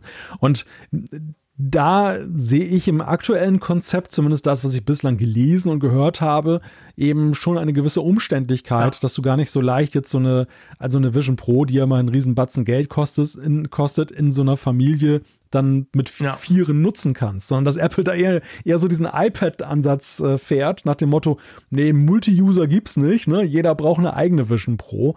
Und ja, weiß bei ich nicht. Also ich, Preis ist das ist was anderes als beim iPad, ja. dass du irgendwie ab 300 Franken bekommst. Also wenn ich, ich könnte mir schon vorstellen, dass die Vision Pro eben dann doch noch mal einen anderen Reiz auf einige entfaltet, wenn sie sagen können, wir können sie jetzt auch relativ problemlos zu mehreren benutzen. Ja, ja, das stimmt. Ja, da hast du absolut recht. Also eben, ich, ich bin auch dafür, dass wir diese Einsätze haben, weil die kann man dann auch mal wechseln oder eben rausnehmen und dann die Brille weitergeben und so weiter. Dass sich da Apple natürlich Gedanken macht und dass das Aufsatzthema per se natürlich riesenkomplex ist, das, das glaube ich auch. Dann gibt es aber auch konkrete Infos zur Vision Pro, also der Version, die dann irgendwann mal auf den Markt kommen soll. Und zwar geht es da um die digitalen Personas, die erstellt werden, damit man zusammen quasi chatten kann. Korrigier mich. Du hast ja das sogar mhm. schon ausprobieren dürfen. Ja, ich habe die schon mal gesehen, ja. Genau, du hast die schon mal gesehen. ähm, und da, da gibt es, glaube ich, Informationen, wie dieses digitale Ebenbild überhaupt erschaffen wird, oder? Ja, diese digitale Persona ist ja so ein relativ skurriles Ding. Ne? Mhm. Das ist ja so, dass ja ein wirklich ein 3D-Ebenbild deiner Person erschaffen wird, damit, weil du ja die Brille aufhast, damit dass du eben ohne Brille für andere sichtbar wirst. Ja. Und das, was ich da jetzt im Sommer gesehen habe, ja, es, es war definitiv beeindruckend, aber es, es sah noch ein Stück weit ein bisschen so aus wie so eine sehr komprimierte Punktewolke, weißt du, wo man noch sehen konnte, ja, wie eben okay. dieses 3D-Ebenbild entstanden ist. Ich gehe mal davon aus, dass wir in der fertigen Version das ganz anderer Schönheit sehen werden. Also mein Eindruck war, dass das noch relativ äh, unfertig war zu dem Zeitpunkt, aber dass man es einfach mal zeigen wollte, was mhm. die Idee ist und ja. wie man es realisieren will. Nun ist ja auch die Frage, wie kriegt man denn dieses Ebenbild? Und da ist es dann so, dass man dann eben das mit der Außenseite der Vision Pro erstellen soll. Dass also ja. du die Vision Pro entweder vor dir irgendwo aufständerst oder idealerweise dann äh, jemand sie in der Hand hält. Und das hat, das hat jemand Findiges alles jetzt aus dieser Vision OS Beta so Krass. rausgelesen. Mhm. Denn da, da gibt es ja immer solche Dateien, die haben häufig schon mal was geleakt, dass eben ähm, da beschrieben wird, das sind so Strings, die beschreiben, dem Nutzer, das sind so Dialoge, mach mal dies, mach mal das. Ja. Und da kannst du natürlich viel raus rauslesen, ja, wie, wie Apple sich das gedacht hat. Ja, und da ist es halt eben so, dass dann eben dann gesagt wird, nimm dir ein bisschen Zeit und das Ganze ist so ein bisschen wie Face ID, dass du erstmal sich so, so in so einen bestimmten okay. Rahmen begeben musst, der mhm. da angezeigt wird. Mhm. Und man soll sogar quasi auf dem Außendisplay der Vision Pro, die hat ja außen auch ein Display, ähm, sehen können, wie das quasi so, eben wie bei Face ID, gibt es dann so einen Fortschrittsbalken oder so. Genau, genau. Das Außendisplay, von dem wir ja bislang nur wissen, dass dort die Augen mhm. angezeigt werden sollen, das hat dann tatsächlich da so eine Doppelfunktion, zumindest laut dem, was wir da gelesen haben. Ja, und dann leitet dich das halt an, in diesem Einrichtungsprozess eben auch alle möglichen Gesichtsausdrücke zu machen. Du sollst dann mal die Augenbrauen hochziehen, du sollst lachen mit Zähnen und lachen ohne die Zähne ja. zu zeigen und äh, den Kopf in verschiedene Richtungen drehen. Das kennen wir ja auch von Face ID. Und damit da möglichst eine sehr akkurate 3D-Abbildung von dir dann entsteht. Und wenn man Brillenträger ist, Klammer auf, 50 Prozent der Weltbevölkerung, Klammer zu, dann musst du die Brille während, zumindest während dem quasi Generieren dieser Persona abnehmen. Ja, und was sicherlich den einen oder anderen betrüblich stimmen wird von den Brillenträgern, weil es gibt ja eben auch viele, die da das auch als Modeaccessoire ja eben haben und sehr viel Wert darauf legen, dass dann ihre Brille auch zu sehen ist. Mhm. Man kann aber seine Brille dann nicht mit digitalisieren. Also da bietet Apple wohl dann so einen Katalog an mit irgendwelchen Brillenmodellen. genau, da kannst du dann so ein Kassenmodell, nein, wahrscheinlich auch ein paar schöne andere dann eben aussuchen. Ja. Und, aber ja, das wird sicherlich dann den einen oder anderen Brillenträger betrüben, weil dann eben so erster Gedanke ist, warum geht denn das nicht mit meiner Brille? Ehrlich gesagt, so weit habe ich gar nicht gedacht. Also ich, ich habe jetzt nicht so eine fancy Brille. Ich finde zwar, sie ist, sie ist sehr teuer, aber das ist, glaube ich, mehr wegen den Gläsern, eben Gleitsicht und so. Ähm, aber ähm, das wäre mir jetzt ehrlich gesagt völlig schnuppe, ob das jetzt eine 0815 Standardbrille ist, die da noch auf meinen Avatar geklatscht wird, oder ob das jetzt konkret wirklich meine Brille ist. Ja, und ich glaube, andere Vorbehalte, die, die wiegen auch tatsächlich schwerer. Also die, ja. die Vorstellung, dass du mit einem Avatar, mit echten Personen äh, da Video telefonierst, mhm. finde ich persönlich immer noch ziemlich befremdlich. Auch wenn ja. das natürlich, es ist jetzt nicht so ein Emoji, ne? Es ist jetzt nicht so eine Witznummer, wie du sie heute ja auch über FaceTime ja schon nutzen kannst. Es ist ernster. Sondern es ist ernster, es soll ja eben so, so nah wie möglich ans Original reichen, dass du eben dort zu sehen bist. Aber ich stelle mir das trotzdem vor als Angerufener Wunder, wenn da jetzt irgendwie so ein Avatar erscheint und weiß ich nicht, vielleicht bin ich da auch ein bisschen altbacken und äh, ist so eine Gewöhnungsfrage, aber für mich ist das irgendwie ein bisschen unpersönlich, wenn ich ja. mir das so vorstelle. Ja. Ja, das stimmt. Also ich, das finde ich auch, das finde ich, Entschuldigung, das finde ich auch sehr merkwürdig. Also ich habe es natürlich noch nicht ausprobiert, aber du hast mir erzählt und andere auch und das ist schon so ein bisschen, äh, hm, das erinnert mich einfach so stark an Zuckerbergs Metaversum und das wollen wir ja nicht. Also ja. von dem her gesehen, das ist so der Teil der Vision Pro, den ich so ein bisschen creepy finde und auch ein bisschen komisch. Ja, also ich, ich glaube, wir, wir müssen ja auch sehen, dass ja nicht alles, was Apple erdacht hat bei der Vision Pro, am Ende auch den Realitätscheck nachher mhm. dann, dann äh, bestehen wird. Stimmt. Sondern wir haben es ja immer wieder gesehen. Ich denke mal nur so an die Apple Watch, was die alles damals einführen wollte und etablieren wollte. Und wie viel da am Ende davon übrig geblieben ist, welche Entwicklung sie auch genommen hat, die am Ende ganz anders war als das, was man am Anfang gedacht hat, wo sie hingehen soll. Ja. Und so kann ich mir das auch bei der Vision Pro vorstellen. Also Stimmt. mein Eindruck so, von der Demo damals, diese 30 Minuten, wo ich mir das mal angucken durfte, war, dass Apple einen sehr breiten Katalog an vielen Möglichkeiten aufgezeigt hat, viele, viele Ideen da reingesteckt hat und so, um, sag ich mal, die Welt so ein bisschen dann damit zu inspirieren, was man damit mhm. anfangen kann.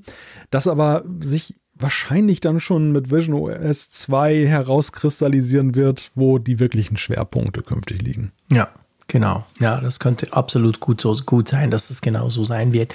Übrigens, man kann ja für die Vision Pro Apps entwickeln. Man soll ja für die Vision Pro Apps entwickeln. Es gibt ja diese SDK und da hören wir jetzt quasi diese Infos draus raus, Leute, die das analysiert haben.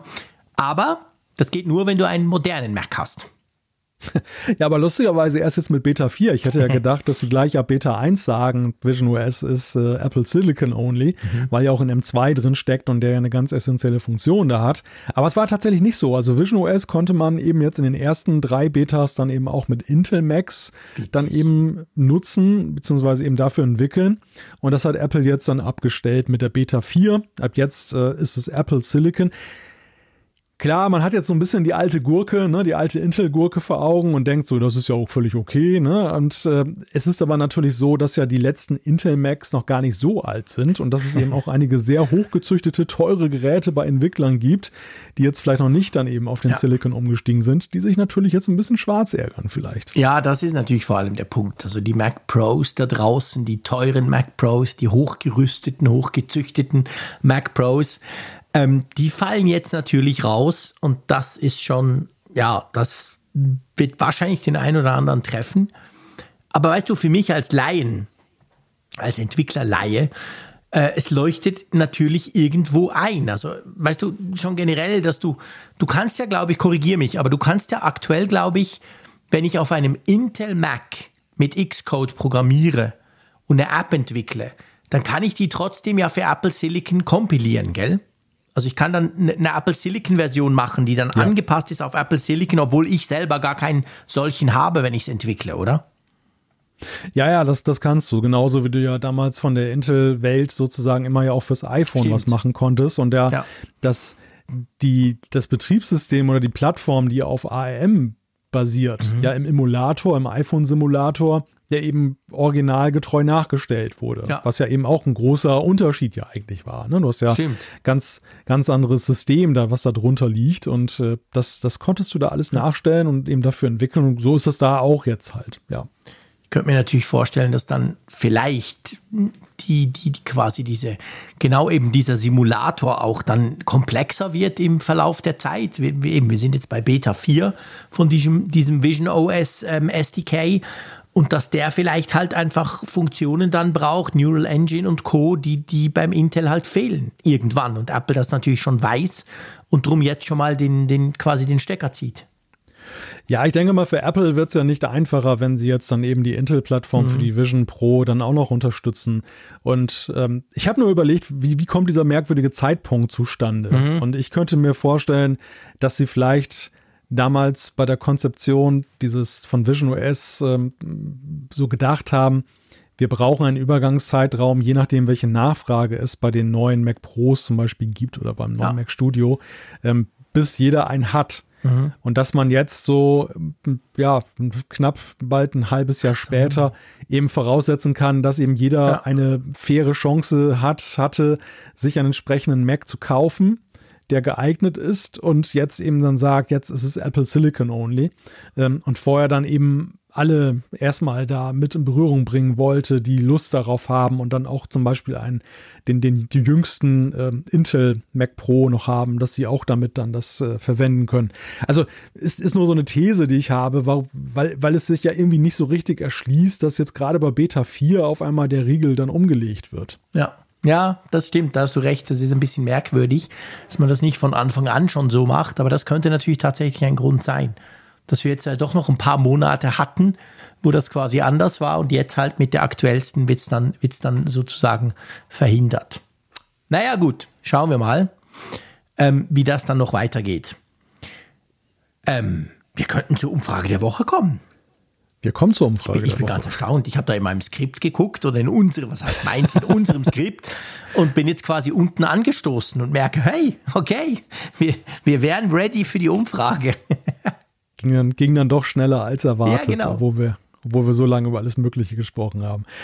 Ja, die Frage, die wir euch letzte Woche gestellt haben, war ja, möchtest du einen Action-Button an deinem iPhone? Das hat ja längst nicht jeder einen. Alle mhm. jetzt nur, die jetzt dann, dann die neuen iPhone 15 der Pro-Generation oder Pro, Pro Max gekauft haben. 1737 Teilnehmer, ich aktualisiere nochmal. Ja.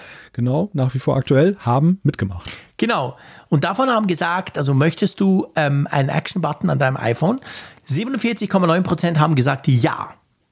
Dann haben 22, knapp 23 Prozent gesagt, weiß ich nicht, ist mir egal. Und 17 Prozent gesagt, habe ich schon. Also sind die, die ein iPhone 15 Pro oder Pro Max haben. Und 12,4 Prozent haben gesagt, nein. Also das heißt eigentlich fast die Hälfte möchte es, hat es aber noch nicht. Ja, ist bemerkenswert. Also ja. der, der Action-Button erfreut sich augenscheinlich, auch ohne ihn zu haben, äh, größter Beliebtheit, dass, dass äh, er sehr positiv aufgenommen wird. Und das ist ja eben ja, also für mich war es jetzt einigermaßen erwartbar, wenn ich mich jetzt zum Maßstab nehme, äh, haben wir ja dargelegt, ja. einfach das eigene Nutzungsverhalten, Klar. aber trotzdem, manchmal ist es ja so, dass dann auch der Blick verzerrt ist, weil man ihn jetzt schon hat. Und dass diejenigen, die ihn noch nicht haben, vielleicht überwiegend sagen, auch weißt du, ist mir eigentlich egal. Ich hätte mir vorstellen können, dass der Egal-Faktor größer ist. Und mhm. äh, doch wird aber sehr positiv gesehen anscheinend, ja. das Ding. Ja, ganz genau, definitiv. Das ist wirklich so. Ähm, ja, gut, also spannend. Danke vielmals. Habt ihr da so zahlreich mitgemacht. Das freut uns immer, weil es einfach interessant ist, von euch auf diese Art quasi über die Funkgeräte-App, die App zum Apfelfunk, da rauszufinden, was ihr eben entsprechend denkt. Und natürlich haben wir auch eine neue Umfrage der Woche, die sich auch um eines der Themen dreht, die wir hier diskutiert haben. Genau, wir wollen euch damit die Frage weitergeben, sollte Apple eine eigene Suchmaschine anbieten? Und da habt ihr nicht so viele Möglichkeiten wie das letzte Mal. Ihr könnt sagen ja, ihr könnt sagen nein oder ihr könnt natürlich sagen weiß nicht, keine Ahnung. So, gut. Ja, dann lasst uns in die Feedback-Sektion rüberspringen.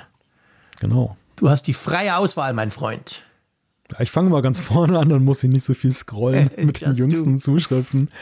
Und da hat uns der Jens geschrieben, äh, zur Folge 401 und wo wir über das Support-Ende der goldenen mhm. Apple Watch gesprochen haben. Und dazu sein Hinweis, eine Apple Watch wird seitens Apple nie repariert, sondern man bekommt selbst beim Batterieservice unter 80 Prozent eine neue Uhr.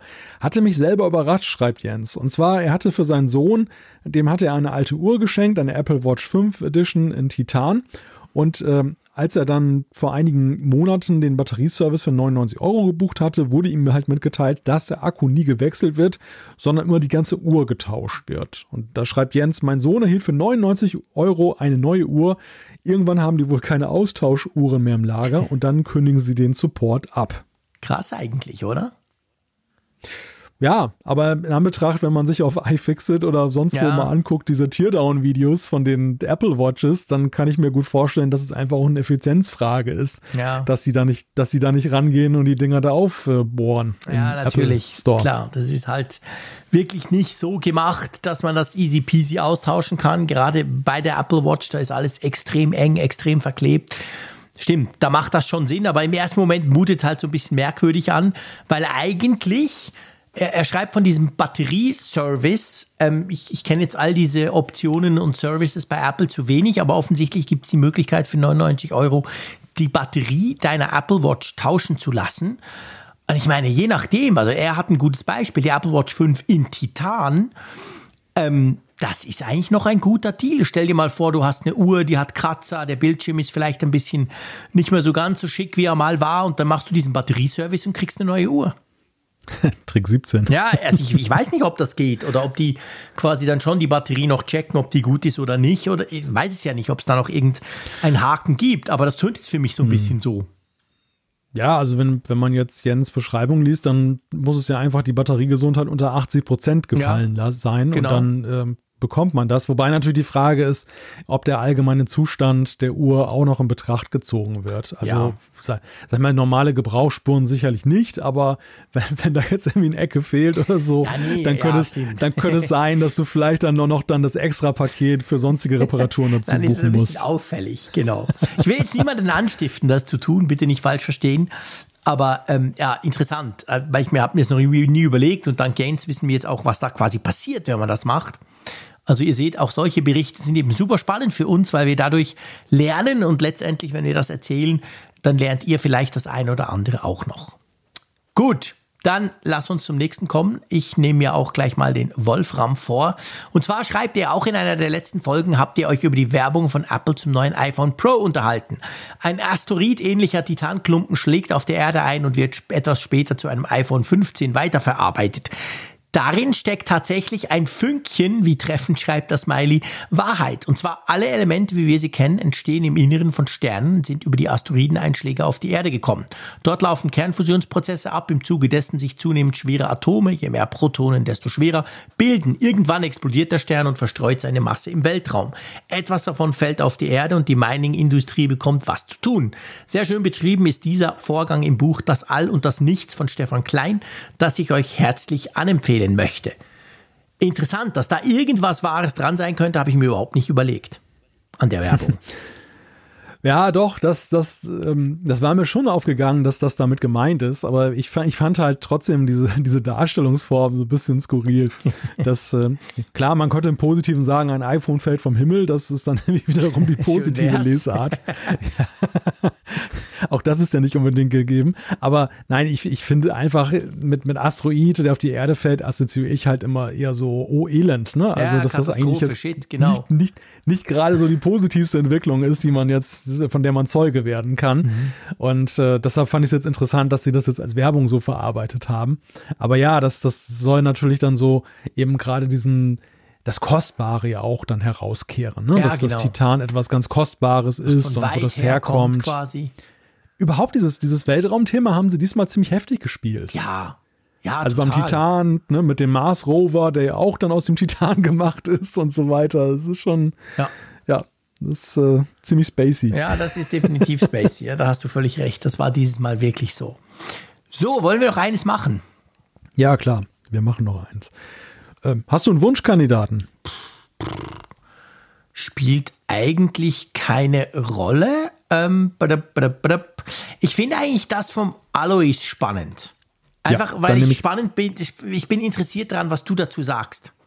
Hm? Okay, dann nehmen wir mal Alois und er hat uns geschrieben, ich möchte euch, ich möchte auch mal eine Frage stellen, die sich sicher viele schon gefragt haben. Es geht um ungewollte App-Updates. Es kommt ja relativ häufig vor, dass man irgendwo mal eine App gekauft hat und man dann eine Vollversion hat. Irgendwann updatet man seine App und man merkt, dass man das Update besser nicht gemacht hätte. Die App wurde eventuell verkauft oder der Entwickler entfernt eine geliebte Funktion oder der Entwickler stellt um auf ein Abo-Modell oder oder oder. Hier meine Frage dazu. Kann man irgendwie vor dem Update erkennen, nachlesen, was mit dem Update geändert wurde? Ein garantiertes Changelog. Es kann doch nicht sein, dass man so einem Update willkürlich ausgeliefert ist. Vor allem, wenn man viel Geld dafür bezahlt hat. Es ist ja okay, wenn der Entwickler neue Funktionen oder sonst was neu einbaut und dafür neues Geld verlangen möchte. Aber wie kann ich, wenn ich die neuen Funktionen nicht möchte, sehen, dass nach einem Update meine gekaufte App weg ist? Ich finde das ehrlich gesagt unverschämt und nicht korrekt. Unglaublich, dass sowas scheinbar erlaubt ist. Wo gibt es das sonst? Ich kaufe etwas und irgendwann entwickelt die Firma ein neues Produkt und nimmt mir meine gekaufte Version weg und zwingt mich, die neue Version zu kaufen. Nach meinem Rechtsverständnis ist das ein No-Go. Ja, ich meine, der Vergleich natürlich ist, ist ja bei Software per se schwierig, aber so gesehen ist es tatsächlich so, du, du nutzt die App halt, aber die kann sich auch verändern, oder? Ich meine, Twitter ist ja das beste Beispiel. Das ist sicher das bekannteste Beispiel. Klar, kannst sagen, wir zahlen nichts dafür. Aber ähm, du hattest die Twitter-App, den blauen Vogel, all die Features. Jetzt hast du diese unsägliche X-App, alle Features weg, die spannend waren und so weiter. Also das ist ja auch so. Ich glaube, der Raphael, der wehrt sich nach wie vor und nutzt immer noch die blaue App, aber irgendwann wird er da nicht aufpassen und dann haut es ihm eben die trotzdem drüber. Also man kann ja nicht irgendwie eine App quasi locken. Weißt du, dass du irgendwie so ein Schlüsselsymbol, zack, und sagst, die wird jetzt nicht mehr abgedatet. Du musst da selber aufpassen, nicht zu klicken, oder? Du musst da selber aufpassen, dass du nicht dann zum Beispiel bei der App Store Liste. Ist ja so, wenn du in die App Store App gehst und gehst auf deinen Profilbutton, ähm, wo du dein, dein, ähm, dein Konterfei sozusagen angezeigt wird, dann bekommst du ja diese Liste von den Apps, die Genau. aktualisiert werden können. Und dort sind ja auch dann diese Release Notes, ähm, wo du dann nachlesen kannst, was der App-Entwickler denn geändert hat. Klammer auf. Ähm, die, die Güte dieser Changelogs sind sehr, ist sehr unterschiedlich, Klammer zu. Ja, also viele, allerdings. Es, viele haben ja mittlerweile so Standard-Slogans, gerade so die großen Big Techs, die schreiben rein, wir aktualisieren regelmäßig, damit dein Erlebnis immer besser wird und du weißt nie, was da passiert Genau. ist. Und äh, viele kleinere Entwickler zum Beispiel, die machen das ganz akribisch, die sagen genau, das und das hat sich geändert und das und das ist neu und so weiter. Aber es gibt ja eben nicht jetzt von Apple, Apple kontrolliert ja vieles, aber sie kontrollieren in keiner Weise, was dein Changelog enthält. Das ist völlig ja. dir als Entwickler überlassen. Kannst du einfach eine Werbeinsel reinmachen oder so. Manchmal habe ich sogar Release Notes in anderen Sprachen. Ja, habe ich auch schon Dann, gehabt, genau. Dass, dass, dass die aus Versehen falsch lokalisiert haben und ich habe plötzlich finnische Release Notes da drin. Das ja. ist manchmal ganz strange. Also, das ist der Ort, wo ich die Change, das, das Changelog, wenn der Entwickler es dann gewissenhaft hat, äh, angucken kann. Da muss ich aufpassen, nicht auf aktuelles auf alles aktualisieren zu klicken. Und ich muss eben gucken, es gibt ja auch diesen Button, diesen Switch, wo du sagen kannst, äh, dass App-Updates automatisch eingespielt mhm. werden sollen. Das, den, den muss ich natürlich auch rausnehmen. Aber wie du schon sagst, ich kann jetzt nicht jetzt so, sag mal, so eine App anpinnen, dass ich sage jetzt von wegen, ja. die, diese fixiert, die darf nicht aktualisiert werden. Mhm. Genau, das ist etwas, was nicht geht. Und gleichzeitig ist es so, ähm, also eben, also letztendlich verboten ist es nicht, weil es wird ja gemacht. Ich meine, meistens ist es ja positiv, seien wir ehrlich. Meistens freue ich mich über Updates und denke, wow, geil, endlich, juhu, neue Funktion, neues Layout, whatever. Aber es gibt schon so auch so Fälle, wo du denkst, oh nein, das hätte ich besser nicht mitgemacht. So richtig wehren dagegen oder verbieten kannst du das nicht.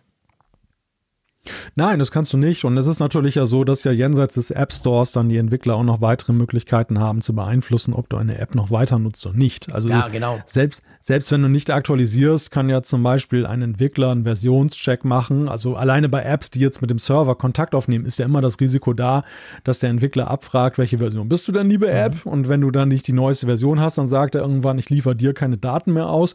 Oder ich zeige dir dann irgendwie an, von wegen deine App ist gesperrt, du kannst, musst updaten. Das hast du ja. ja auch bei einigen Apps. Stimmt. Ich glaube, WhatsApp, WhatsApp hat das ja auch irgendwie mhm. gemacht bei, beim Support von einigen älteren iPhones, dass sie dann irgendwann sagen, von wegen, das iPhone ist jetzt nicht mehr dabei, du kannst es nicht mehr benutzen, du musst ein neues iPhone kaufen. Und ja, dann bist du halt machtlos. Also da kannst du dann tatsächlich nichts machen oder da hilft es dann auch sogar nichts, dass du eben dann die App niemals aktualisiert hast. Ich kann Alois schon verstehen. Ich meine, das ist eine philosophische Frage ja. und es ist auch so ein, so ein Punkt, das ist so ein Ewigkeitsthema. Ne? Ich meine, so in den ersten Jahren, wo das iPhone neu war, hat sich diese Frage niemand gestellt, weil alles neu war und irgendwie natürlich da sich niemand einen Kopf drüber macht. Ja. Aber auf Strecke ist es natürlich schon so, dass ja vielleicht der ein oder andere sagt, hey, Moment, ich habe doch die Software immer mal gekauft. Mhm. Und im Grunde genommen stellt man fest, nein, du hast die Software gar nicht gekauft. Du hast eigentlich nur ein Nutzungsticket erworben ja, genau. für eine bestimmte Zeit. Genau, du hast ein Nutzungsrecht gekauft aber nicht, nicht die App in der Version und dass die dann immer funktioniert. Das ist genau der Punkt.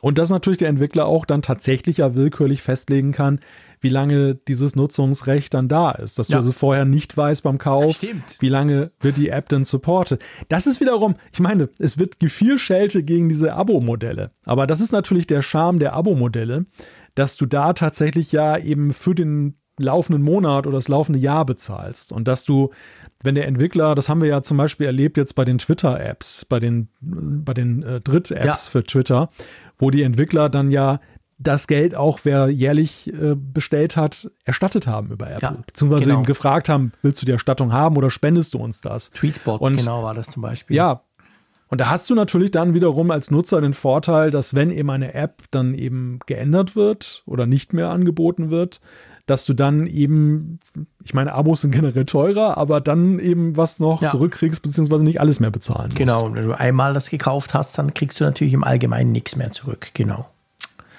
So, ich würde sagen, wir machen einen Deckel auf die Folge 402. Nächste Woche gibt es die Folge 403.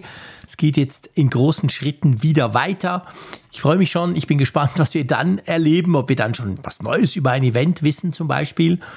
Und ob auch der Winter bzw. der Herbst dann mal so richtig Einzug hält, weil, seien wir ehrlich, das mit dem Sommer ist zwar schön und gut, aber das kann ja nicht sein im Oktober. Da ändert sich sicher was bis zu unserer nächsten Folge. Und ja, mein lieber Malte, vielen Dank. War cool mit dir zu diskutieren. Ich habe wieder einiges von dir gelernt und ich freue mich auf nächste Woche. Macht's gut. Tschüss aus Bern. Ja, nächste Woche ist ja sogar schon die Woche, wo wir uns dann, dann sehen. Ha. Tatsächlich. Stimmt. ja. Und, und äh, pack mal einen schönen warmen Pullover an. Es soll ja tatsächlich über 10 Grad kälter werden dann. Aber ja, herzlichen Dank an NordVPN, unserem Sponsor dieser Folge. Wenn ihr da weitere Informationen finden möchtet, guckt in die Show Notes gerne oder auf nordvpn.com slash Apfelfunk. Und ja, mir bleibt eigentlich nur noch zu sagen, howdy und tschüss von der Nordsee.